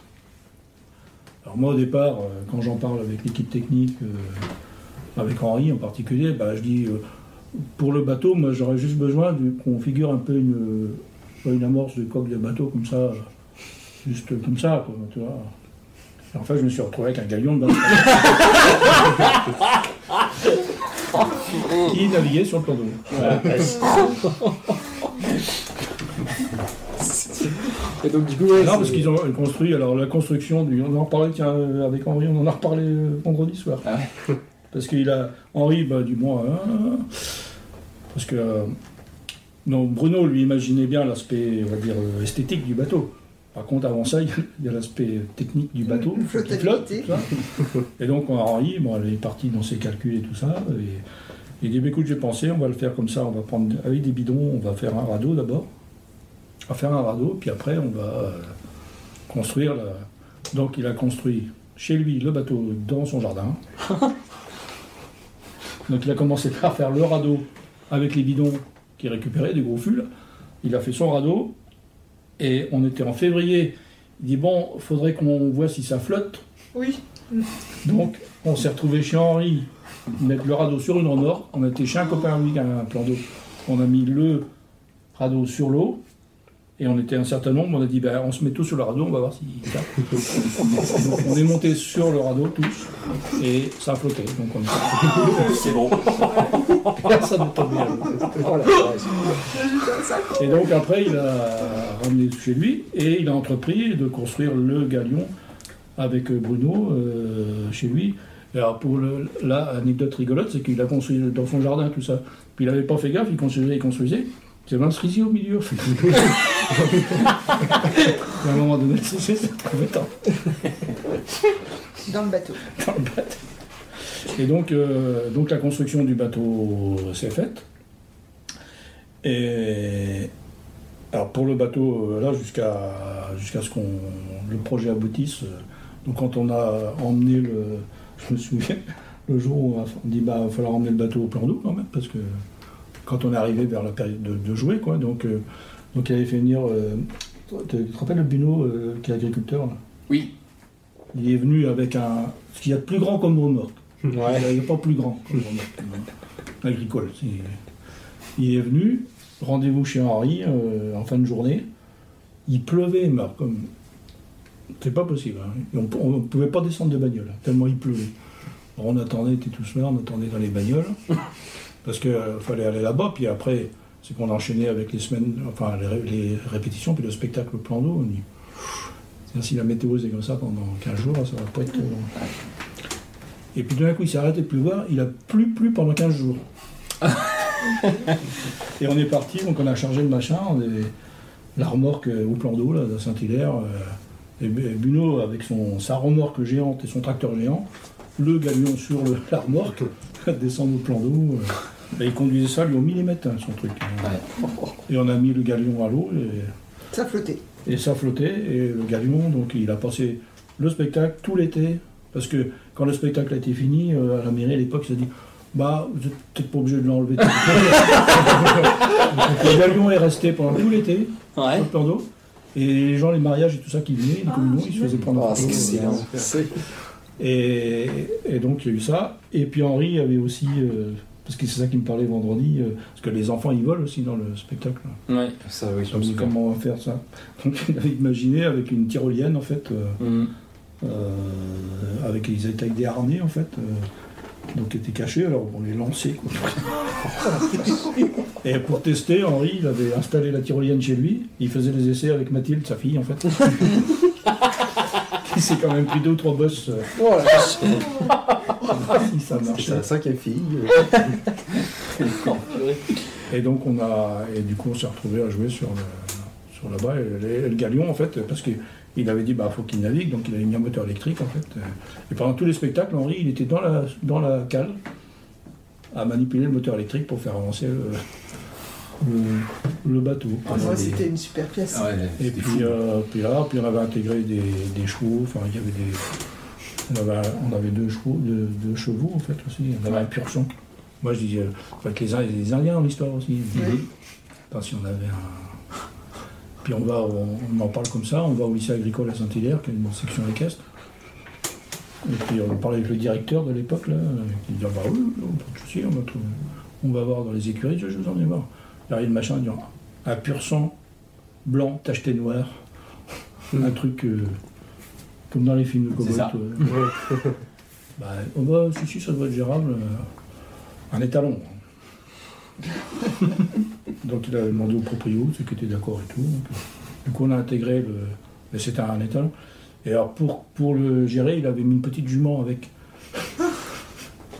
Et donc, pendant le spectacle, il y avait la petite jument, donc du coup, l'autre, il, il bougeait pas, quoi, il suivait. le- Et son, c'était géré. Alors qu'il y avait un gars qui, à qui on avait demandé, qui bossait à la ville à l'époque, Roger. Là. Donc tous les jours de spectacle, il allait au centre équestre, il ramenait les deux chevaux, il faisait la scène et il les ramenait. Ah. Il les ramenait, on a monté des tipis. Bah, monté- c'est- c'est- mais c'est grâce à ce- ces petites choses comme ça que tu. Ah ton oui, spectacle, que-. Au, au final, tu arrives à faire Ouais, un la truc un peu. Bah, c'est ça. un peu fou. Et euh, pour le, le final, là c'était l'opération à Pascal, il y avait euh, euh, à la fin, il y a une, euh, la bagarre avec le capitaine Crochet euh, sur le bateau, puis il faut exploser le bateau. donc donc euh, c'est Pascal qui avait géré ça en fait, on avait avec des artifices en fait. Donc et, en fait, il y avait le bateau, et à l'arrière du bateau, sur l'eau, il y avait un, petit support, et dessus, il y avait un baril de feu d'artifice, en fait. Et donc, elle était, euh, et quand il y avait la scène, donc, euh, quand arrivait le moment, c'est. Ça pétait. dans le. Des et- malades. Ah, les trucs costauds, hein, les je tout ça, et puis le, le décor qui était joli. Ah oui. et puis Ouais, toute, l'équipe. Ah, c'est pareil, on avait une fée clochette euh, Hein qui était la fée clochette. Quoi. Et, euh, comme en Caroline, c'était. C'était l'incarnation de la fée clochette. Donc c'était c'était super chouette. Et puis, alors le plan d'eau aussi, c'est pareil. euh, 15 jours, 3 semaines de- d'occupation du terrain, quoi, jour et nuit. Quoi. Parce qu'il fallait garder, en plus c'est ouvert là-bas, il fallait garder le, le lieu. euh. Alors, il y avait des équipes qui se relayaient, c'était comme à Cyrano, qui Ouais. se relayaient pour garder la nuit. Mais en fait, tous les soirs, tout le monde venait, et tous les soirs, euh, il y avait une bouffe. C'est-à-dire qu'il y avait, un- il y avait une grande tente de montée, alors tu avais l'équipe de garde, mais les autres, ils disaient, bah, Et donc tous les soirs, tous les C'est soirs- tous les soirs pendant 15 jours, on était 40 euh, Mm. à bouffer euh, sur le, sur le plan d'eau. sur. Ah, mais histoire folle finalement, Peter Pan. hein. Quoi. Parce qu'on a joué à guichet fermé, Peter Pan. Ah bah, je suis On a joué Ah, à guichet j'imagine, ouais. Il y a une représentation, Qui a il n'y été avait annulée. plus dans la journée. Le soir, il pleuvait pas, mais on avait des, des voir sur les décors, on dit là c'est quand même un peu risqué au niveau de, de la glissade. Du coup, bah, on dit qu'est-ce qu'on fait? Ben, On va pas prendre le risque quand même. Pour les, il y avait les enfants aussi qui jouaient tout ça. Et euh, on, réunit tout le monde, on dit bah écoutez, voilà, on va pas jouer ce soir, mais est-ce que tout le monde est disponible demain? Oui. Et on dit aux spectateurs, bah écoutez, on va pas jouer, mais on rejoue demain. Bon bah on sera là demain. on a joué le Problème réglé. non mais voilà, des fois il y a des faux problèmes. Hein. Oui, c'est ça.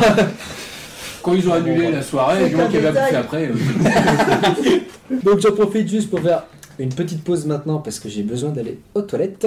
Mais, mais oui, Je peux raconter juste une petite anecdote sur ça. Alors vas-y, je t'en prie. Parce que alors, moi, Peter Pan, c'est ma première expérience avec, euh, visuelle de Ceinture du Harcourt. C'est la première pièce à laquelle j'ai assisté. Euh, et je regarde un souvenir mémorable. J'avais 6 ans à l'époque. euh, et j'ai encore des images, je vois encore la tyrolienne, je vois encore le bateau, je vois voilà.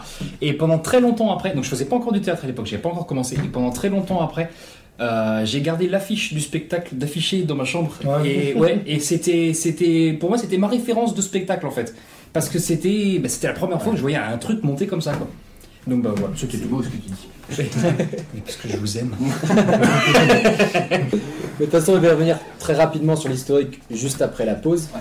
Euh, on va parler Oui, juste de, euh, des deux trois dernières petites années que je trouve, que je trouve intéressantes dont on parle.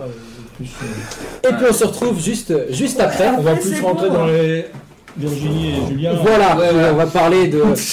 Voilà. Eux ça ira plus vite. Petit tease, petit tease, on va parler de, on va parler de 2008, on va parler des Misérables très rapidement, on va parler des Poclinades, on va parler de 1 pour tous, tous pour un aussi. C'est quoi? Des Des Poclinades, des trucs, tu verras, on, on t'expliquera. Ainsi que euh, bah, de ce qui s'est passé entre 2020 et 2021. Ouais. Mais avant, on va faire une petite pause de quelques minutes, on se retrouve juste après.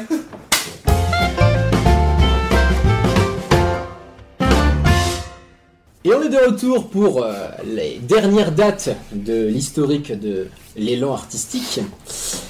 Et on arrive justement euh, à bah, l'arrivée de Virginie et de Julien, qu'on n'a pas eu l'occasion de beaucoup entendre pour le moment. Mais on va parler de l'année 2008, si je ne me trompe pas, vous avez joué tous les trois dedans, qui était le, donc les 60 ans de la troupe, et qui était le spectacle Les Misérables. Oui. Alors est-ce que vous pouvez nous parler de ce spectacle qui était joué dans les rues de Saint-Hilaire, si je ne me trompe pas? Ah non. Sous le marché couvert. Sous le marché couvert Oui, oui, vous vous trompez. Tu te trompes parce que alors. euh, Je sais pas quelles sont tes sources, mais euh, Pourtant vous étiez bien renseigné jusque-là, c'est dommage. La fausse note. Alors, c'est la pause ça Donc sous le marché couvert aussi. C'est encore un projet mené par Jean-Pierre Wanson, un projet fou. Euh, moi été recruté euh, dans un bar. Euh, il était tard, je, je revenais sur Saint-Hilaire professionnellement. Et on m'a recruté, on m'a dit voilà, on joue les misérables et on cherche du, de la figurant, des figurants. J'ai dit ok, euh, à condition que je, sois, je fasse partie des militaires et pas des manifestants. Euh, J'avais envie de caillasser du manifestant. euh. Et donc je me suis retrouvé, je, je suis allé en répète un soir, et comme moi je suis quelqu'un de très ponctuel, je suis arrivé juste un peu avant le, juste un peu avant tout le monde, et je suis tombé sur Jean-Pierre qui m'a regardé, qui me dit Ah bah tu tombes bien. Tu vas faire autre chose, j'ai quelques lignes de texte pour toi, je cherche quelqu'un qui va faire ça. Et donc je suis rentré euh, là-dedans euh, avec quelques textes et euh, je ne suis plus ressorti de la troupe euh, depuis. Voilà, et, euh, projet fou que Jean-Pierre a monté, a adapté. Euh, il, a mis, il a mis 4 ans, je crois, pour, le, pour, mettre tout ça en musique. hein, euh, et avec euh, beaucoup, beaucoup de comédiens, des chevaux, des figurants, de, la musique, des pétards, parce qu'il fallait vraiment que ça soit crédible. Un marché couvert avec je sais pas combien de mètres cubes de sable euh, pour faire les rues euh, de Paris. Enfin, moi j'ai- halluciné. Euh, la première année, j'arrive là-dedans, je dis c'est pas possible quoi. On peut imaginer et arriver à, faire ça quoi. Ah, c'était dingue. Je sais pas quel souvenir tu en as Virginie, mais super souvenir, ouais, avec beaucoup de monde, effectivement, beaucoup de figurants, une, organisation au top et, euh, et euh, des super souvenirs de, de vie de troupe, Ouais. euh, avec euh, bah, des collations euh, à non plus finir. hein. à non plus finir, euh, et puis euh, le plaisir de jouer tous ensemble, et, euh, Ouais. et c'est génial d'arriver et d'être sur un projet comme ça. Quoi. Ouais. Et par contre, toi, c'était pas ta première année, t'avais moi, joué je suis arrivée en avant. 2002 euh, au sein de la troupe et, euh, et du coup, bah, Misérable, ma fille, euh, à l'époque, euh, c'était en 2008, donc elle avait 4 ans, euh, pareil, figuration, allez hop. Vas-y cocotte. Excellent. Donc euh, voilà, c'était sympa, ouais. Et puis bon, euh, voilà, les Misérables avec tout ce que ça, tout ce que ça comporte, euh, les Thénardier, les Jean Valjean, enfin tout ça, ça parle, je pense, dans le, dans, dans l'inconscient des gens. Euh, ce qui fait qu'on a eu énormément de monde. Je voyais Mm. des bus arriver, moi. De... Ils viennent d'où ces gens-là Bon, C'était surtout des étudiants rennais qui venaient en bus.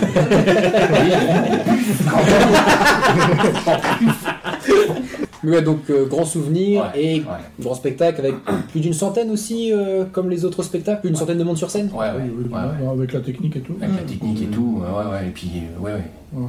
Les kilomètres de câbles aussi, hein, c'est, euh, quand on a rangé tout ça, tu voyais les kilomètres de câbles qu'il fallait nettoyer, non mais c'était, euh, c'était fou quoi. Et les nuits de réglage, euh, les nuits de réglage euh, lumière.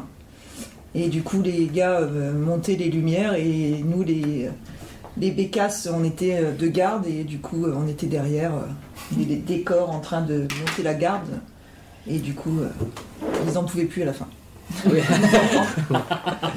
en disant Bon, les filles, c'est bon, on va garder, vous pouvez rentrer chez vous. Et donc, euh, dix ans après, vous remettez le couvert pour les 70 ans. Ouais. On va dire là, c'est vous fêtez vraiment l'anniversaire de l'élan artistique avec la pièce Un pour tous, tous pour un. Oui.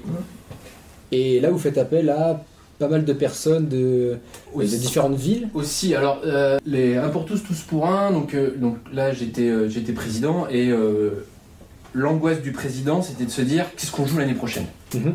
Et j'avais aussi cette idée, enfin cette idée, cette volonté de marquer les 70 ans en disant j'aimerais bien qu'on trouve un gros projet. Donc on s'y était pris un peu à l'avance. Et Corinne, que, que je salue, euh, avait, avait, elle, dans, dans- dans l'idée de monter un, un truc avec des, des mousquetaires, parce que dans sa tête, elle avait les, les personnages des mousquetaires, et elle avait envie de monter un truc autour de ça. Il, il me semble qu'elle est tombée sur le film Le, Le Masque de Fer un, un soir, et elle a dit à Jean-Pierre, je crois qu'on a trouvé ce qu'on pourrait, ce qu'on pourrait jouer. Et en plus, les mousquetaires, c'est pareil, dans, dans l'inconscient des gens, ça parle, donc euh, ça, côté commercial, ça fait un peu vendeur. Donc, euh, donc on est parti, on est parti là-dessus. Et oui, donc pareil, il a fallu trouver du, du, du- du figurant. On a fait appel à des à des gamins de Montaudin. euh, j'attendais. Là. Ça, je l'ai vu venir de toute façon. on a fait appel à eux, on était obligés. on était vraiment à la rue, on savait plus qui appeler. Donc des, des- des- des juniors aussi. euh, et, euh, et donc on a repris un peu la trame du, masque de fer, une bonne partie des dialogues aussi. Et Jean-Pierre a intégré dedans des scènes de pièces qu'on avait pu jouer, de- des pièces de Molière comme le bourgeois gentilhomme. Alors je sais plus qu'est-ce qu'il pouvait y avoir d'autre comme, euh, pièces qui étaient intégrées dedans. Et ça a donc fait le, enfin ça a donc monté le, un pour tous, pour un, qui, était là donc pour fêter les, les 70 ans. Beau souvenir aussi. Mhm. Euh, moi j'avais envie, envie de vivre ça en tant que, que président, euh, parce que là c'est un, un investissement autour en fait de, la, gestion de beaucoup de choses au- autour, de, la location de la salle, euh, les costumes, voir chez qui on va demander ça, la logistique pour que tous les comédiens aient ce qu'il faut à boire et à manger. Voilà, ça a été une aventure intéressante et euh, j'espère que Virginie, au cours de sa présidence, euh, vivra ça. Petit clin d'œil. J'espère que tu vivras ce stress, Plus, plus, cette angoisse. Ouais, mais plus c'est euh, plus c'est préparé en amont, plus c'est pensé en amont. Et puis il faut dire aussi que on, des gros spectacles, on avait l'expérience aussi, donc on, on était beaucoup plus serein. euh, donc c'était un, faux- un faux stress. hein. Franchement, je savais que ça allait ça allait fonctionner. Il n'y avait pas de souci, c'était vraiment euh, vraiment gé- génial quoi. Mais pour ça, ça veut dire qu'il faut que je reste 10 ans présidente en fait. Et voilà. Ouais. On m'a pas vendu le truc comme ça. Enfin, un minimum. Après, euh, là, là- là, encore une fois, hein, on a compté sur le, le soutien de la, de la municipalité que je salue euh, pour pouvoir produire ce spectacle dans de très bonnes conditions, notamment la salle des fêtes qu'on a occupée pendant un mois. Quoi. Pendant un mois, il y a d'autres associations qui n'ont pas pu avoir accès à la, à la salle des fêtes, mais c'était pour la bonne cause. Ensuite, on va parler de, alors de deux années, c'est 2015 et 2019. En 2015, vous êtes sélectionné, en tout cas vous êtes inscrit déjà, puis ensuite sélectionné au Festival des Poclinades. Oui. Puis en 2019 à nouveau, et en 2019 vous repartez avec prix du public et prix des Poclinades. Mm. Est-ce que vous pouvez nous raconter votre expérience? Qu'est-ce qui vous a donné envie de vous inscrire à, à un festival? Donc c'est le festival du théâtre amateur euh, qui se passe en Mayenne et qui englobe euh, pas mal de départements, pour ceux qui ne, que- ne connaisseraient pas, donc je pense qu'il y en a beaucoup. Mais euh, voilà, qu'est-ce qui vous a donné envie de participer à un, à- à un festival comme ça? Et, et est-ce que c'est des bons souvenirs? Alors, le harcèlement, déjà opéré par des copains de Montaunin, pour y participer. Euh, on, on avait une- il y avait une vraie difficulté avec le festival des, des Poclinades. Euh, leur cahier des charges impliquait une euh, prise de vue de la pièce en conditions publiques. Euh, on joue, nous, on joue d'habitude fin mars, début avril, et les sélections des Poclinades, il me semble qu'elles se fait mi-mars. Ouais, à peu près, ouais. Donc là, on était coincé. C'est-à-dire qu'on on n'était pas en mesure de présenter notre spectacle public et donc de le filmer. Donc ça, c'était une première difficulté qu'on a, qu'on a donnée aux, aux. Et au final, bon, ils, ils ont été plutôt conciliants et ils nous ont dit, ok, vous faites une prise de vue en répète. Et euh, ça, c'est ce qui s'est passé pour 2015 et aussi pour, euh, pour euh, alors 2019, je ne me souviens plus. Qu'est-ce qu'on a présenté? Ah si, on a présenté l'Hôtel des Deux Mondes. Oui. On avait fait une vidéo, si je me souviens plus. Oui. Oui Ok. Donc ça, c'était... c'est- Moi, je pense que c'est ça qui nous a un peu freiné. Et il y avait aussi une autre difficulté, c'est qu'il faut voir Les décors. les décors. Euh, c'est de la logistique à, à prévoir. Même si ce sont des défis qui, bon, qui, qui se relèvent. Mais moi, je, je me posais la question... euh, on commence les répètes au mois de septembre, on joue au mois de mars, avril, c'est très long. Euh, et une fois que euh, les, euh, la présentation sont finies, les Poclinades c'est au mois de mai, Mhm. juin, il faut remettre les répètes en route. Mm. Et euh, des fois c'est dur. Euh, Ouais. Sur l'hôtel de Demont, j'y étais, ça a été raide. hein. De remettre les répètes en route, il faut que le texte y revienne et euh, la, la, la niaque, en fait, l'énergie revienne. Mais c'est quand même revenu. Moi, c'était à mon sens les difficultés. Maintenant, ça s'est fait. L'expérience nous a montré que c'était parfaitement jouable. Donc, euh, je vous garantis pas qu'avec la pièce qu'on va monter cette année, euh, on viendra. on en parlera plus tard. Mais dans l'avenir, euh, pourquoi pas? Parce que c'est une expérience géniale. Quoi. Le- alors, effectivement, le théâtre est, est vraiment sympa. Jouer au théâtre à Mayenne, c'est vraiment cool. Les pubs sont accueillants. Les pubs sont hyper, hyper accueillants, des fois même trop. Et, Et le puis- camping est pas mal. et que le camping est pas mal et que ça tombe souvent à l'anniversaire de Jean-Pierre. non, non, et puis euh, le fait de rencontrer aussi d'autres troupes euh, fait qu'on s'est vraiment bien, bien amusé. Donc euh, vraiment un très très beau festival. Euh, alors en plus, bon, les prix, euh, moi personnellement je considère ça comme la petite carotte du, euh, des organisateurs du festival qui se font le plaisir de, de refaire des prix. Mais l'objectif il est pas là, l'objectif il est, il est de présenter son spectacle, faire parler de sa troupe, et puis de rencontrer d'autres et de voir d'autres pièces surtout, Mhm. surtout parce que tu fais un festival comme ça, c'est pour aller voir les autres spectacles euh, aussi. Enfin, Mhm. moi, je, en tant que président, quand on a dit OK, euh, on, on participe au festival en 2015, j'ai dit OK, mais j'ai dit par contre, on dort là-bas et on va voir les autres spectacles. C'est. euh, Mais t'as pas eu de prix en tant que président. Moi, j'ai eu, euh, j'ai eu. Qu'est-ce que tu veux Qu'est-ce que tu veux Il y avait plus de trésorerie. euh, tu lâchais plus facilement les chèques. Hein.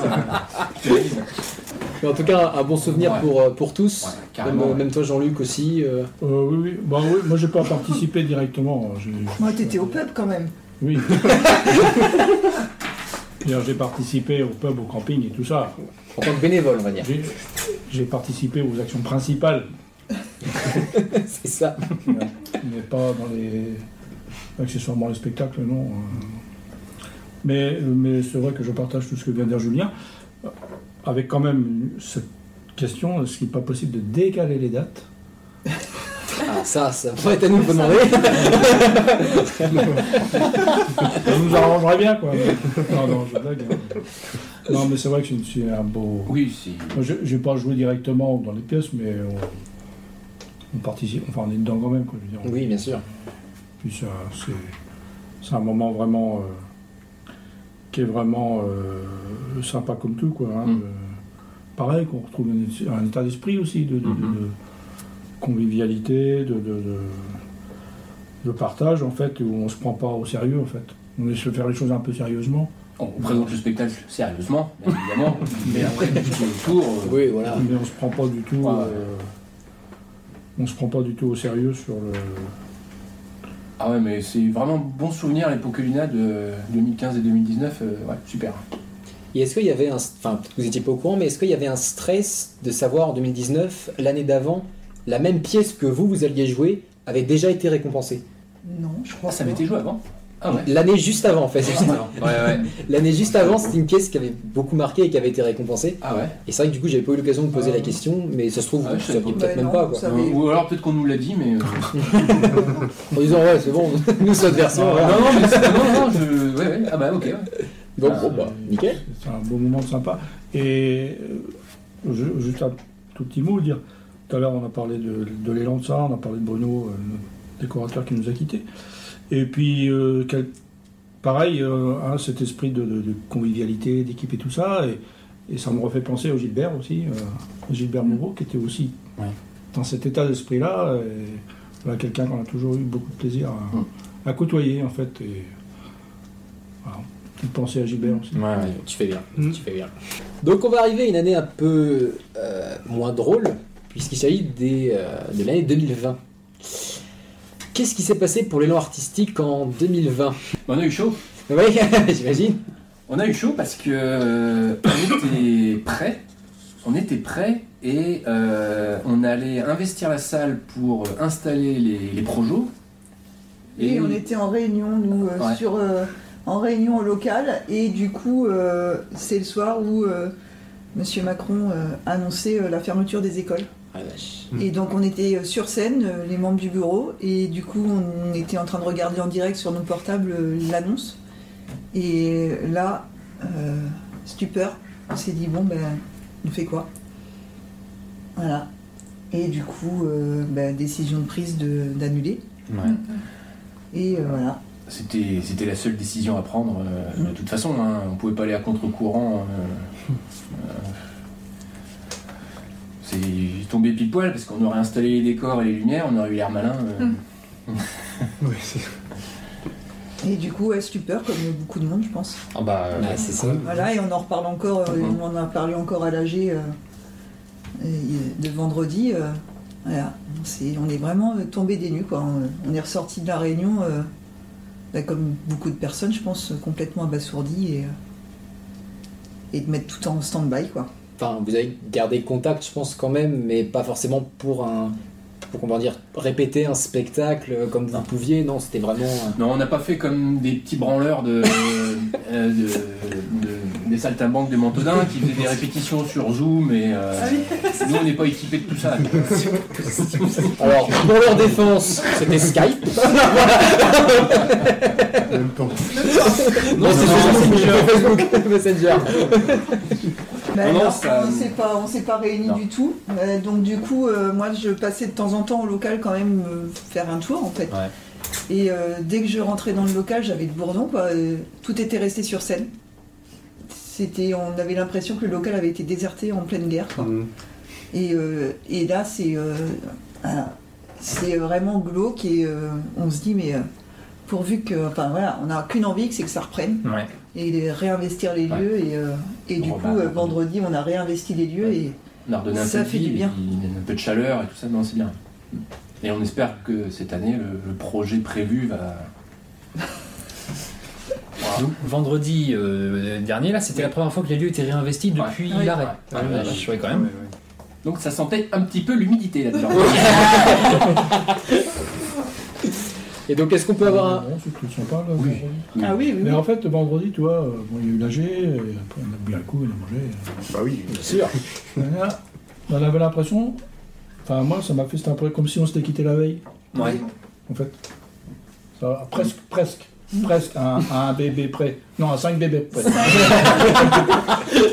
à 5 bébés près, c'est comme si on s'était quitté la Il y en a pour qui s'est passé beaucoup de choses. Le confinement a eu du bon pour certaines personnes. Hein, chérie? Donc, euh, juste un, un petit mot du coup, enfin, si vous voulez bien, sur ce qui va arriver pour l'élan artistique, les, le prochain spectacle qui va être en préparation. Est-ce que vous pouvez nous, nous donner un petit mot? Qui se lance? Eh bien, euh, Jean-Luc, qui va mettre en scène, Ah, bah, Julien qui va jouer. Et moi aussi. Et Virginie. Voilà. On- avez d'autres questions Bah, le, le projet est validé, il, il est en cours de, De préparation. de préparation et euh, voilà, il s'agit du bourgeois gentilhomme. Voilà. D'accord. Ah Oui, monsieur. Ouais. Donc, on, on repart sur une pièce plus classique. Voilà. Classique, Avec mais. des collants et des cheveux longs, des moustaches. Et les costumes de Marseille. Voilà. Et du coup, euh, pour euh, les représentations, quel mois? Ah ben en fait, euh, quand même, c'est-à-dire ce projet-là, c'est pas un projet qui est apparu comme ça tout d'un coup, qui était un peu en, en gestation depuis, euh, depuis plusieurs années, mais en disant euh, 2022 euh, étant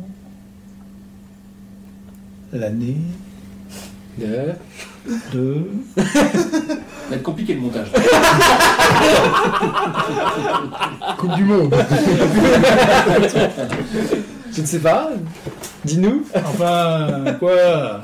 2022. Messieurs, messieurs, euh, messieurs, messieurs des Poquelinades, enfin quoi Donc c'est l'anniversaire de Monsieur Poquelin? Ah oui, Quel âge? 400 ans. Oh la vache Il les fait pas. hein. C'est- Non, il se porte bien, hein. Ah 400 ans en 2022 Ah oui. Ah bah non, je l'apprends. Donc 2022 va être l'année Molière en fait en France.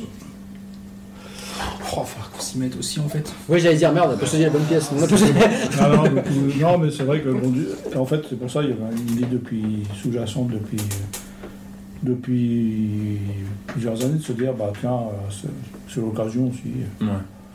après tout de, de, de- de s'inscrire dans cette, euh, dans cette année-là spécifique, parce que et puis de, bon, après de refaire référence à un auteur aussi classique certes, mais bon c'est bien de temps en temps aussi d'aller justement. De retourner au classique. retourner sur Hum. des, des bases classiques. Et puis les circonstances font que de toute façon, euh, c'est dit le fait de repartir sur un divertissement, euh, chose un peu léger, euh, ça peut pas faire de mal en fait. hein. sur une pièce qui a déjà été montée euh, une fois par les adultes. euh, Hum. 80. Ouais, 83, 84, Non, 7, Sept. non, 5, 5. non. En tout cas dans les années 80. Non, pas mieux. Voilà, alors plus pour jouer, plutôt, euh, les dates sont pas. La période, euh, ce sera mai ou juin, parce que ce sera en extérieur. D'accord. En fait, puisqu'on va jouer dans un endroit où on a déjà joué une fois, une année, il y a quelques années, dans la cour d'un château. Oh, excellent. Donc, ça va être un truc euh, très intéressant à voir je pense. euh, oui, oui, oui, avec, euh, On espère. Bah, en tout cas, on, on croise les doigts. Dans un endroit euh, ouais, qui s'y prête bien, où on est bien accueilli. Oui, oui. euh, On avait déjà monté un projet dans ce château-là, qui est sur, euh, juste à côté de Saint-Hilaire, Ouais. avec euh, qui est un superbe endroit. Ouais, les, les gens, les propriétaires euh, sont vraiment sympas, puis quand on en a reparlé, là, ils sont très, très partants pour qu'on refasse un projet. Car le cadre est magnifique et se prête très bien au jeu théâtral parce qu'il y a une acoustique Mm. qui est exceptionnelle dans le, devant la, dans la cour du château. Mais on aura l'occasion de vous réinviter pour faire, pour faire un jeu. la promo du. Ouais, parce que il y a eu 116 spectacles. Ben, c'est ça. On n'en a évoqué que quelques-uns. Oui, Ça compte bien tout faire. On a évoqué que les, les gros projets un peu hors normes. oui. Parce qu'entre deux, il y a quand même eu un certain nombre Bah de oui, pièces jouées en salle sur des, des- des opérations de mono. Par contre, des spectacles, c'est quand même pas mal très très intéressant, Ah très bah oui. poussé au niveau du jeu. hein. Ah oui. Parce je sais pas, à l'Ouest solitaire ou à Ah l'atelier, ou des pièces comme ça, quoi. Ah bah oui, tous les ans, ça. Du Des... niveau. Bah, la difficulté, c'est de trouver les textes. Oui, j'imagine. C'est Bah, c'est souvent ça. hein. Ouais, faut le sentir quoi. ouais, c'est ça. C'est c'est un truc. Et du coup, vous faites comment? Vous choisissez les pièces et après vous prenez le nombre d'acteurs en fonction ou c'est l'inverse? Vous avez un nombre d'acteurs et vous devez choisir la pièce en fonction de.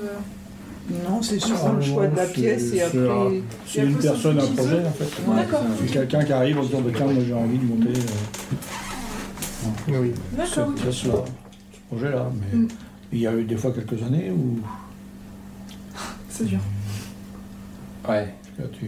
Ça arrive qu'il y a plusieurs projets en même temps aussi. Oui, bah oui, oui. Ah bah ouais, Enfin, au sens où je veux faire ça moi aussi. des fois tu es inspiré, des fois tu l'es moins. hein, Ouais, ouais. Bah, il y a y a- quand on a joué le West Solitaire, on a joué en même temps, on a fait deux spectacles. Il y avait euh, Ouais. pas l'Ouest Solitaire, mais euh, l'Hôtel des Deux Mondes. Le, euh, le décor simultané. Donc, du coup, Ouais. la première semaine, on a, Ouais, il y a deux semaines, Ouais, nous, on a joué Soins Marin sans Marie. On était quatre filles sur scène. Mhm. Et euh, les 15 jours suivants, euh, on a juste un peu changé le décor. Et euh, du coup, euh, ils ont joué l'Hôtel des Deux Mondes. D'accord. Donc là, ce- Oui, cette bah, année-là, on a monté oui. deux spectacles quasiment euh, Ouais. à un week-end d'intervalle en fait. Ouais, c'est ça. Mm. Ouais, Même euh, pas. Et vendredi soir, euh, c'était. Il y avait le week-end quand Ouais, on a même, jouer quatre, on a joué quatre fois le. 4 et 4. Quatre, quatre fois les représentations. Mais justement, parlons de ces, de ces peut-être petites anecdotes qui ont, qui ont pu vous arriver, des trucs peut-être amusants ou j'espère pas trop dangereux, qui, qui ont pu vous marquer.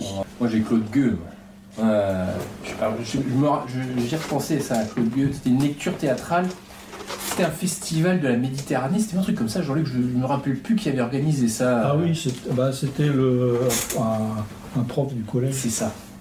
qui était à l'origine. Donc il nous avait sollicité pour faire une lecture de Claude Gueux. Euh, non, c'est pas Claude Gueux, pardon. C'était euh, Caligula. Caligula, Caligula, le cadre d'un festival de la de Méditerranée. Camus, Albert Camus. Donc Caligula, un texte quand même assez, euh, assez lourd, Euh, donc une lecture grave, une lecture théâtralisée, en, pendant l'automne. Ouais, c'était ça au mois de novembre. On arrive dans la salle du Rex, il faisait pas très chaud, on était habillé en, en romain, euh, sénateur romain, donc euh, assez léger quoi. On Commence à répéter, et l'organisateur arrive avec sa nana et le pianiste, qui sort tout droit des années 80 avec son pantalon en velours et tout. Qu'est-ce qu'il veut? Bon bah euh, on est les chanteurs, euh, c'est prévu qu'on chante au plein milieu de votre représentation, machin, ok. Bon bah je vais vous parler très rapidement du projet, tout ça. Donc il commence à parler, une demi-heure plus tard il arrête. Euh, on commençait à monter en pression, on avait marre, on avait froid. Il dit bon bah nous on va répéter tout de suite et vous reprendrez après. Ok. On s'est retrouvés dans la salle, impossible de sortir de la salle pour les Fuming Club. Et euh, je suis pas une flèche en musique, mais euh, quand ça me casse les oreilles, je le sens.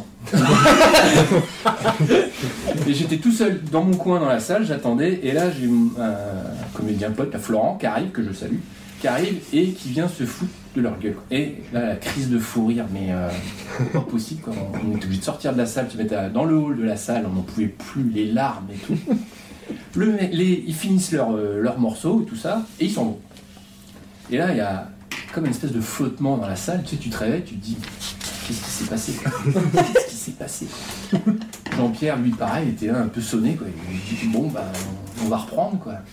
Et puis non, impossible quoi. impossible quoi. Première réplique, tout le monde se met à rire, on ne pouvait plus se regarder. Moi je regardais par terre, moi j'en pouvais plus. Jean-Pierre, ouais stop, on arrête la répète, là c'est plus possible. Il dit bah non, Jean-Pierre c'est plus possible. Et on ne sait pas ce qui s'est passé. Enfin, Jean-Pierre a dû aller voir l'organisateur. Alors soit il lui a dit écoute, non, tu t'arrêtes de chanter, c'est pas possible. Hein Mais ça, c'est pas du Jean-Pierre. Je pense qu'il a dû lui dire écoute, euh, Caligula, quand même, euh, il y a de l'émotion, il a- Voilà, Les comédiens, ils emballent le truc, tu comprends Faut. Voilà. Peut-être que ce serait mieux que tu chantes avant et après. Ah ouais, ouais, d'accord. ouais. Et donc, il s'est retrouvé à chanter après. Mais le problème, il subsistait quand même parce que nous, on était derrière le rideau et il chantait quoi. Et alors, il a dit, je voudrais voir Syracuse et l'Algérie et tout ça.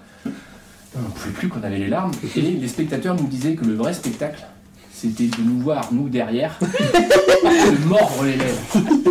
Et ça, c'est toujours une angoisse pour moi quand, quand je suis au théâtre. C'est pas le, le trou de mémoire, parce que ça, ça, ça peut arriver, il faut assumer. Mais c'est la crise de fou rire. Quoi. Et là, t'es jamais à l'abri de ça. Quoi. Tu as un mauvais regard avec un autre comédien, et voilà, ta pièce est foutue. Et ça, euh, Caligula, ça restera un souvenir, mais euh, parce que les fous rires avec Florent, que je salue. Mais on s'en souviendra toute notre vie. Euh, Virginie, Ouais, très, très petite anecdote en fait euh, sur Les Misérables justement. Je devais rentrer euh, pieds nus et, euh, et là c'est mon moment de rentrer et du coup j'avais mes kickers roses aux pieds Oula. et je joue toute ma scène et je regarde mes pieds et je me dis je ne suis pas pieds nus et du coup euh, il faut gérer le truc en disant bon tu restes concentré, tu penses pas à tes pieds. Et c'est- ça s'est passé, mais voilà. C'est là, je pense qu'on m'a vu me décomposer sur, sur scène en fait. j'espère que tu t'es pas fait engueuler après la Ah, présentation. Il si y, avait, il y avait tellement de monde à gérer que je pense que j'en Ah oui. ai pas remarqué il y a que moi. Coup de bol.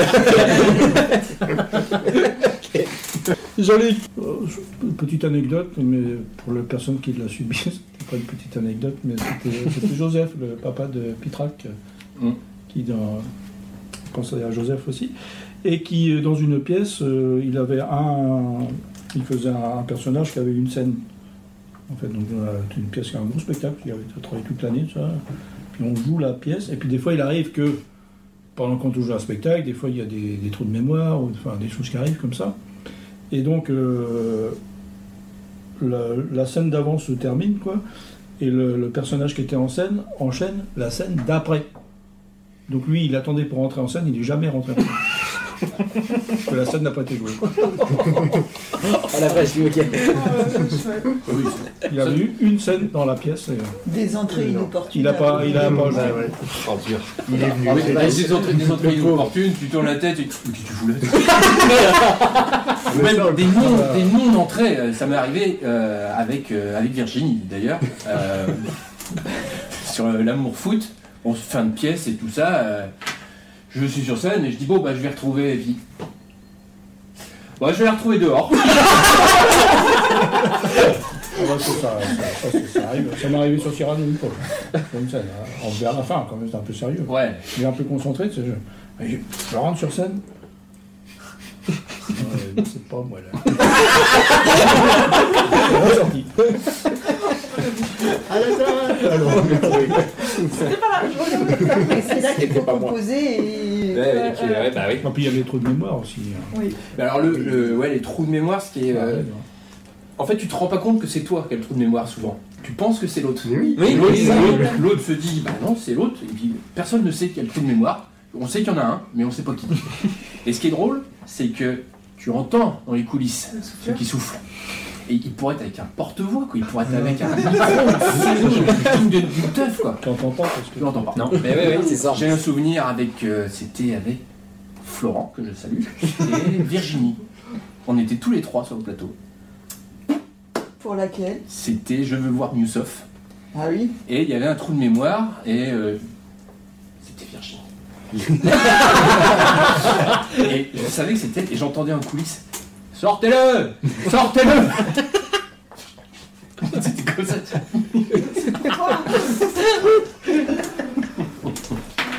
Ouais, de bien, de bien belles anecdotes. Ouais, mais ça- Et Tanguy, tu me disais que tu avais une anecdote par rapport à l'élan tout à l'heure. Par rapport à, alors, par rapport à une personne de l'élan. Alors vas-y. En fait, euh, voilà, ça fait 3-4 ans maintenant que je tiens une chaîne YouTube, euh, depuis laquelle je fais pas mal de trucs, euh, que j'ai appelée euh, Red Scarf, qui s'appelle Écharpe Rouge. Donc euh, voilà, voilà. Qui est pour deux raisons. Et la première raison pour laquelle j'ai appelé cette chaîne comme ça, c'est parce que j'ai toujours en mémoire un monsieur. Euh, portant son Ah. écharpe rouge, un, un metteur en scène qui m'a toujours fait rêver quand euh, j'allais voir euh, du théâtre depuis tout petit, dont j'ai gardé une affiche pendant très longtemps dans ma chambre. Voilà, c'était juste pour euh, dire un merci à monsieur Jean-Pierre Wanson, qui pour moi est un grand monsieur, qui m'a donné un grand amour du théâtre et à qui je dois beaucoup de cette passion. Et voilà, si Jean-Pierre tu regardes, voilà, c'est c'était pour toi, c'était principalement pour toi que j'avais appelé euh, cette chaîne YouTube comme ça et que je garde le nom euh, encore aujourd'hui. Voilà. Me faire pleurer ce con. J'en ai des poils qui s'irritent. Et on espère te revoir Jean-Pierre très bientôt et peut-être euh, aux prochaines euh, représentations, en tout cas je veux dire en dehors du spectacle. Mais en tout cas ouais, on espère te revoir. On va parler vite fait des œuvres avant de terminer euh, l'émission, des, euh, des œuvres ou des artistes qui vous ont marqué. Et euh, tiens, on va commencer par les invités. Habituellement, on commence euh, euh, par le côté euh, équipe de l'émission. J'en ai parlé à quelques-uns. Je- enfin, ils m'ont regardé un peu bizarrement. Je ne sais pas s'ils ont vu. J'ai vu le spectacle qui s'appelle Les Franglaises. Et euh, ça m'a fait mourir de rire parce que à la maison, j'aime bien chanter les chansons en anglais, mais les chansons en français. Et je suis tombé par hasard sur leur spectacle, mais ils en ont fait un truc, un concept hilarant. Alors, non seulement d'être de bons chanteurs, ce sont des- de bons comédiens, ce sont des, multi-instrumentistes extraordinaires. Le spectacle est hyper rythmé et très très drôle. Et je- vous invite vraiment à, le, voir parce qu'il y a des moments de bravoure. Enfin, faut voir comme quoi. Et euh, je suis fan de ce spectacle et de cette troupe. Et vraiment, c'est un très très beau spectacle, très drôle, original, qui plus est. Donc prochaine date des Franglaises, n'hésitez pas à aller voir dans la Ouais. description. Et effectivement, ça a l'air d'être un très bon spectacle que je n'ai pas encore eu l'occasion de voir et il faut que j'aille le voir. Ouais, ouais. Virginie. Eh ben, euh, en visionnant euh, Relevé de rideau, de rideau, j'ai entendu euh, Tanguy euh, chanter. Et tu te débrouilles plutôt pas mal. J'ai bien aimé. Merci. C'est gentil. On fait la promo des membres de l'émission. C'était pas du tout prévu. Ouais, ouais. Je pensais que tout à l'heure. Euh, Jean-Luc. Ah, moi, non, c'est plus une. euh, Ah, c'est une compagnie ou deux. J'ai le droit à deux, deux Allez, deux, allez, dans les spectacles euh, traditionnels. hein, Bien sûr. mais Quand même, dans ce que j'ai vu, quand même de particulier, et quand même, euh, c'est quand même le Royal Deluxe. Mhm. Quand même, euh, au niveau du spectacle de rue, j'ai jamais rien vu de pareil, quoi. Et puis, et puis sur scène, quand même, parce que j'ai vu plusieurs de leurs spectacles, c'est quand même la troupe des Déchiens. Ah bah, Euh, là, c'est quand même la pisse de rire. ils existent toujours euh, les déchiens aujourd'hui ou non, ils se sont Non, séparés. mais ils sont séparés, mais bon, j'ai vu plusieurs spectacles quand même avec euh, François, François Morel, euh, Bruno Locher, euh, Monsieur Saladin et compagnie, euh, Yolande Moreau. euh, Il y a de très grands comédiens. en on, est, on est au-delà de tout. là. Ah, sacré, ouais, sacré style. hein. Ils, ont vraiment leur, euh, ils avaient vraiment leur marque. Mm. à eux. Si vous connaissez pas les déchiens, ouais, pareil, allez voir, c'est C'est. euh, c'est impressionnant. Il y, a, y y les sketchs qu'ils faisaient sur. euh, Sur Canal+. Plus, Ah bah, sur mais ce qui était moins connu, c'était leur spectacle. Euh, J'ai cherché en DVD leur, euh, les, les- les spectacles que j'avais pu voir à la télé. Je ne me, rappelle- plus les noms des spectacles introuvables. En DVD, c'est c'est- Ouais, ouais, ouais. c'est jamais sorti, c'est bien dommage. Messire, une petite promo. Bonjour Mais vous venez d'arriver C'est vrai que Messire et Sandra n'ont pas eu l'occasion de les entendre. Eh ben. Ouais. euh, Moi j'ai pas un spectacle ou un. Un petit conseil moustache Alors oui, bien comme ça. Voilà. Euh, non, moi ce serait un jeu vidéo. Bon, c'est genre, euh, change un peu de l'ambiance de Ouais, l'émission. C'est artistique aussi, mais oui. Ouais, ouais. Ouais, je pense qu'il se débrouille pas mal sur ce jeu-là. C'est une série de jeux vidéo, ça s'appelle Total War. Mhm. À la base, c'est une série de jeux vidéo un peu historique, plus. Donc c'est sur euh, des batailles, euh, ça traite souvent d'une euh, époque historique. Donc genre il y a eu Rome, il y a eu le Moyen Âge, tout ça. Mais plus récemment ils ont mixé avec l'univers Warhammer, qui est un des un univers héroïque, fantasy, tout ça. Et le mix des deux est juste top. c'est génial. Et du coup ils vont sortir le troisième numéro. Donc il sort dans Euh, quelques mois? C'était prévu fin d'année, c'est pour début d'année prochaine. D'accord. C'est- on, on va y jouer. hein. D'accord, oui, bah oui. C'est tout. Donc on aura l'occasion de, de découvrir ça. Tanguy, Oui, alors euh, moi je vais parler musique cette fois. on n'a pas le droit de parler de ta chaîne. Non. je voulais, euh. Non, non. Euh, je Un voudrais- petit conseil capillaire?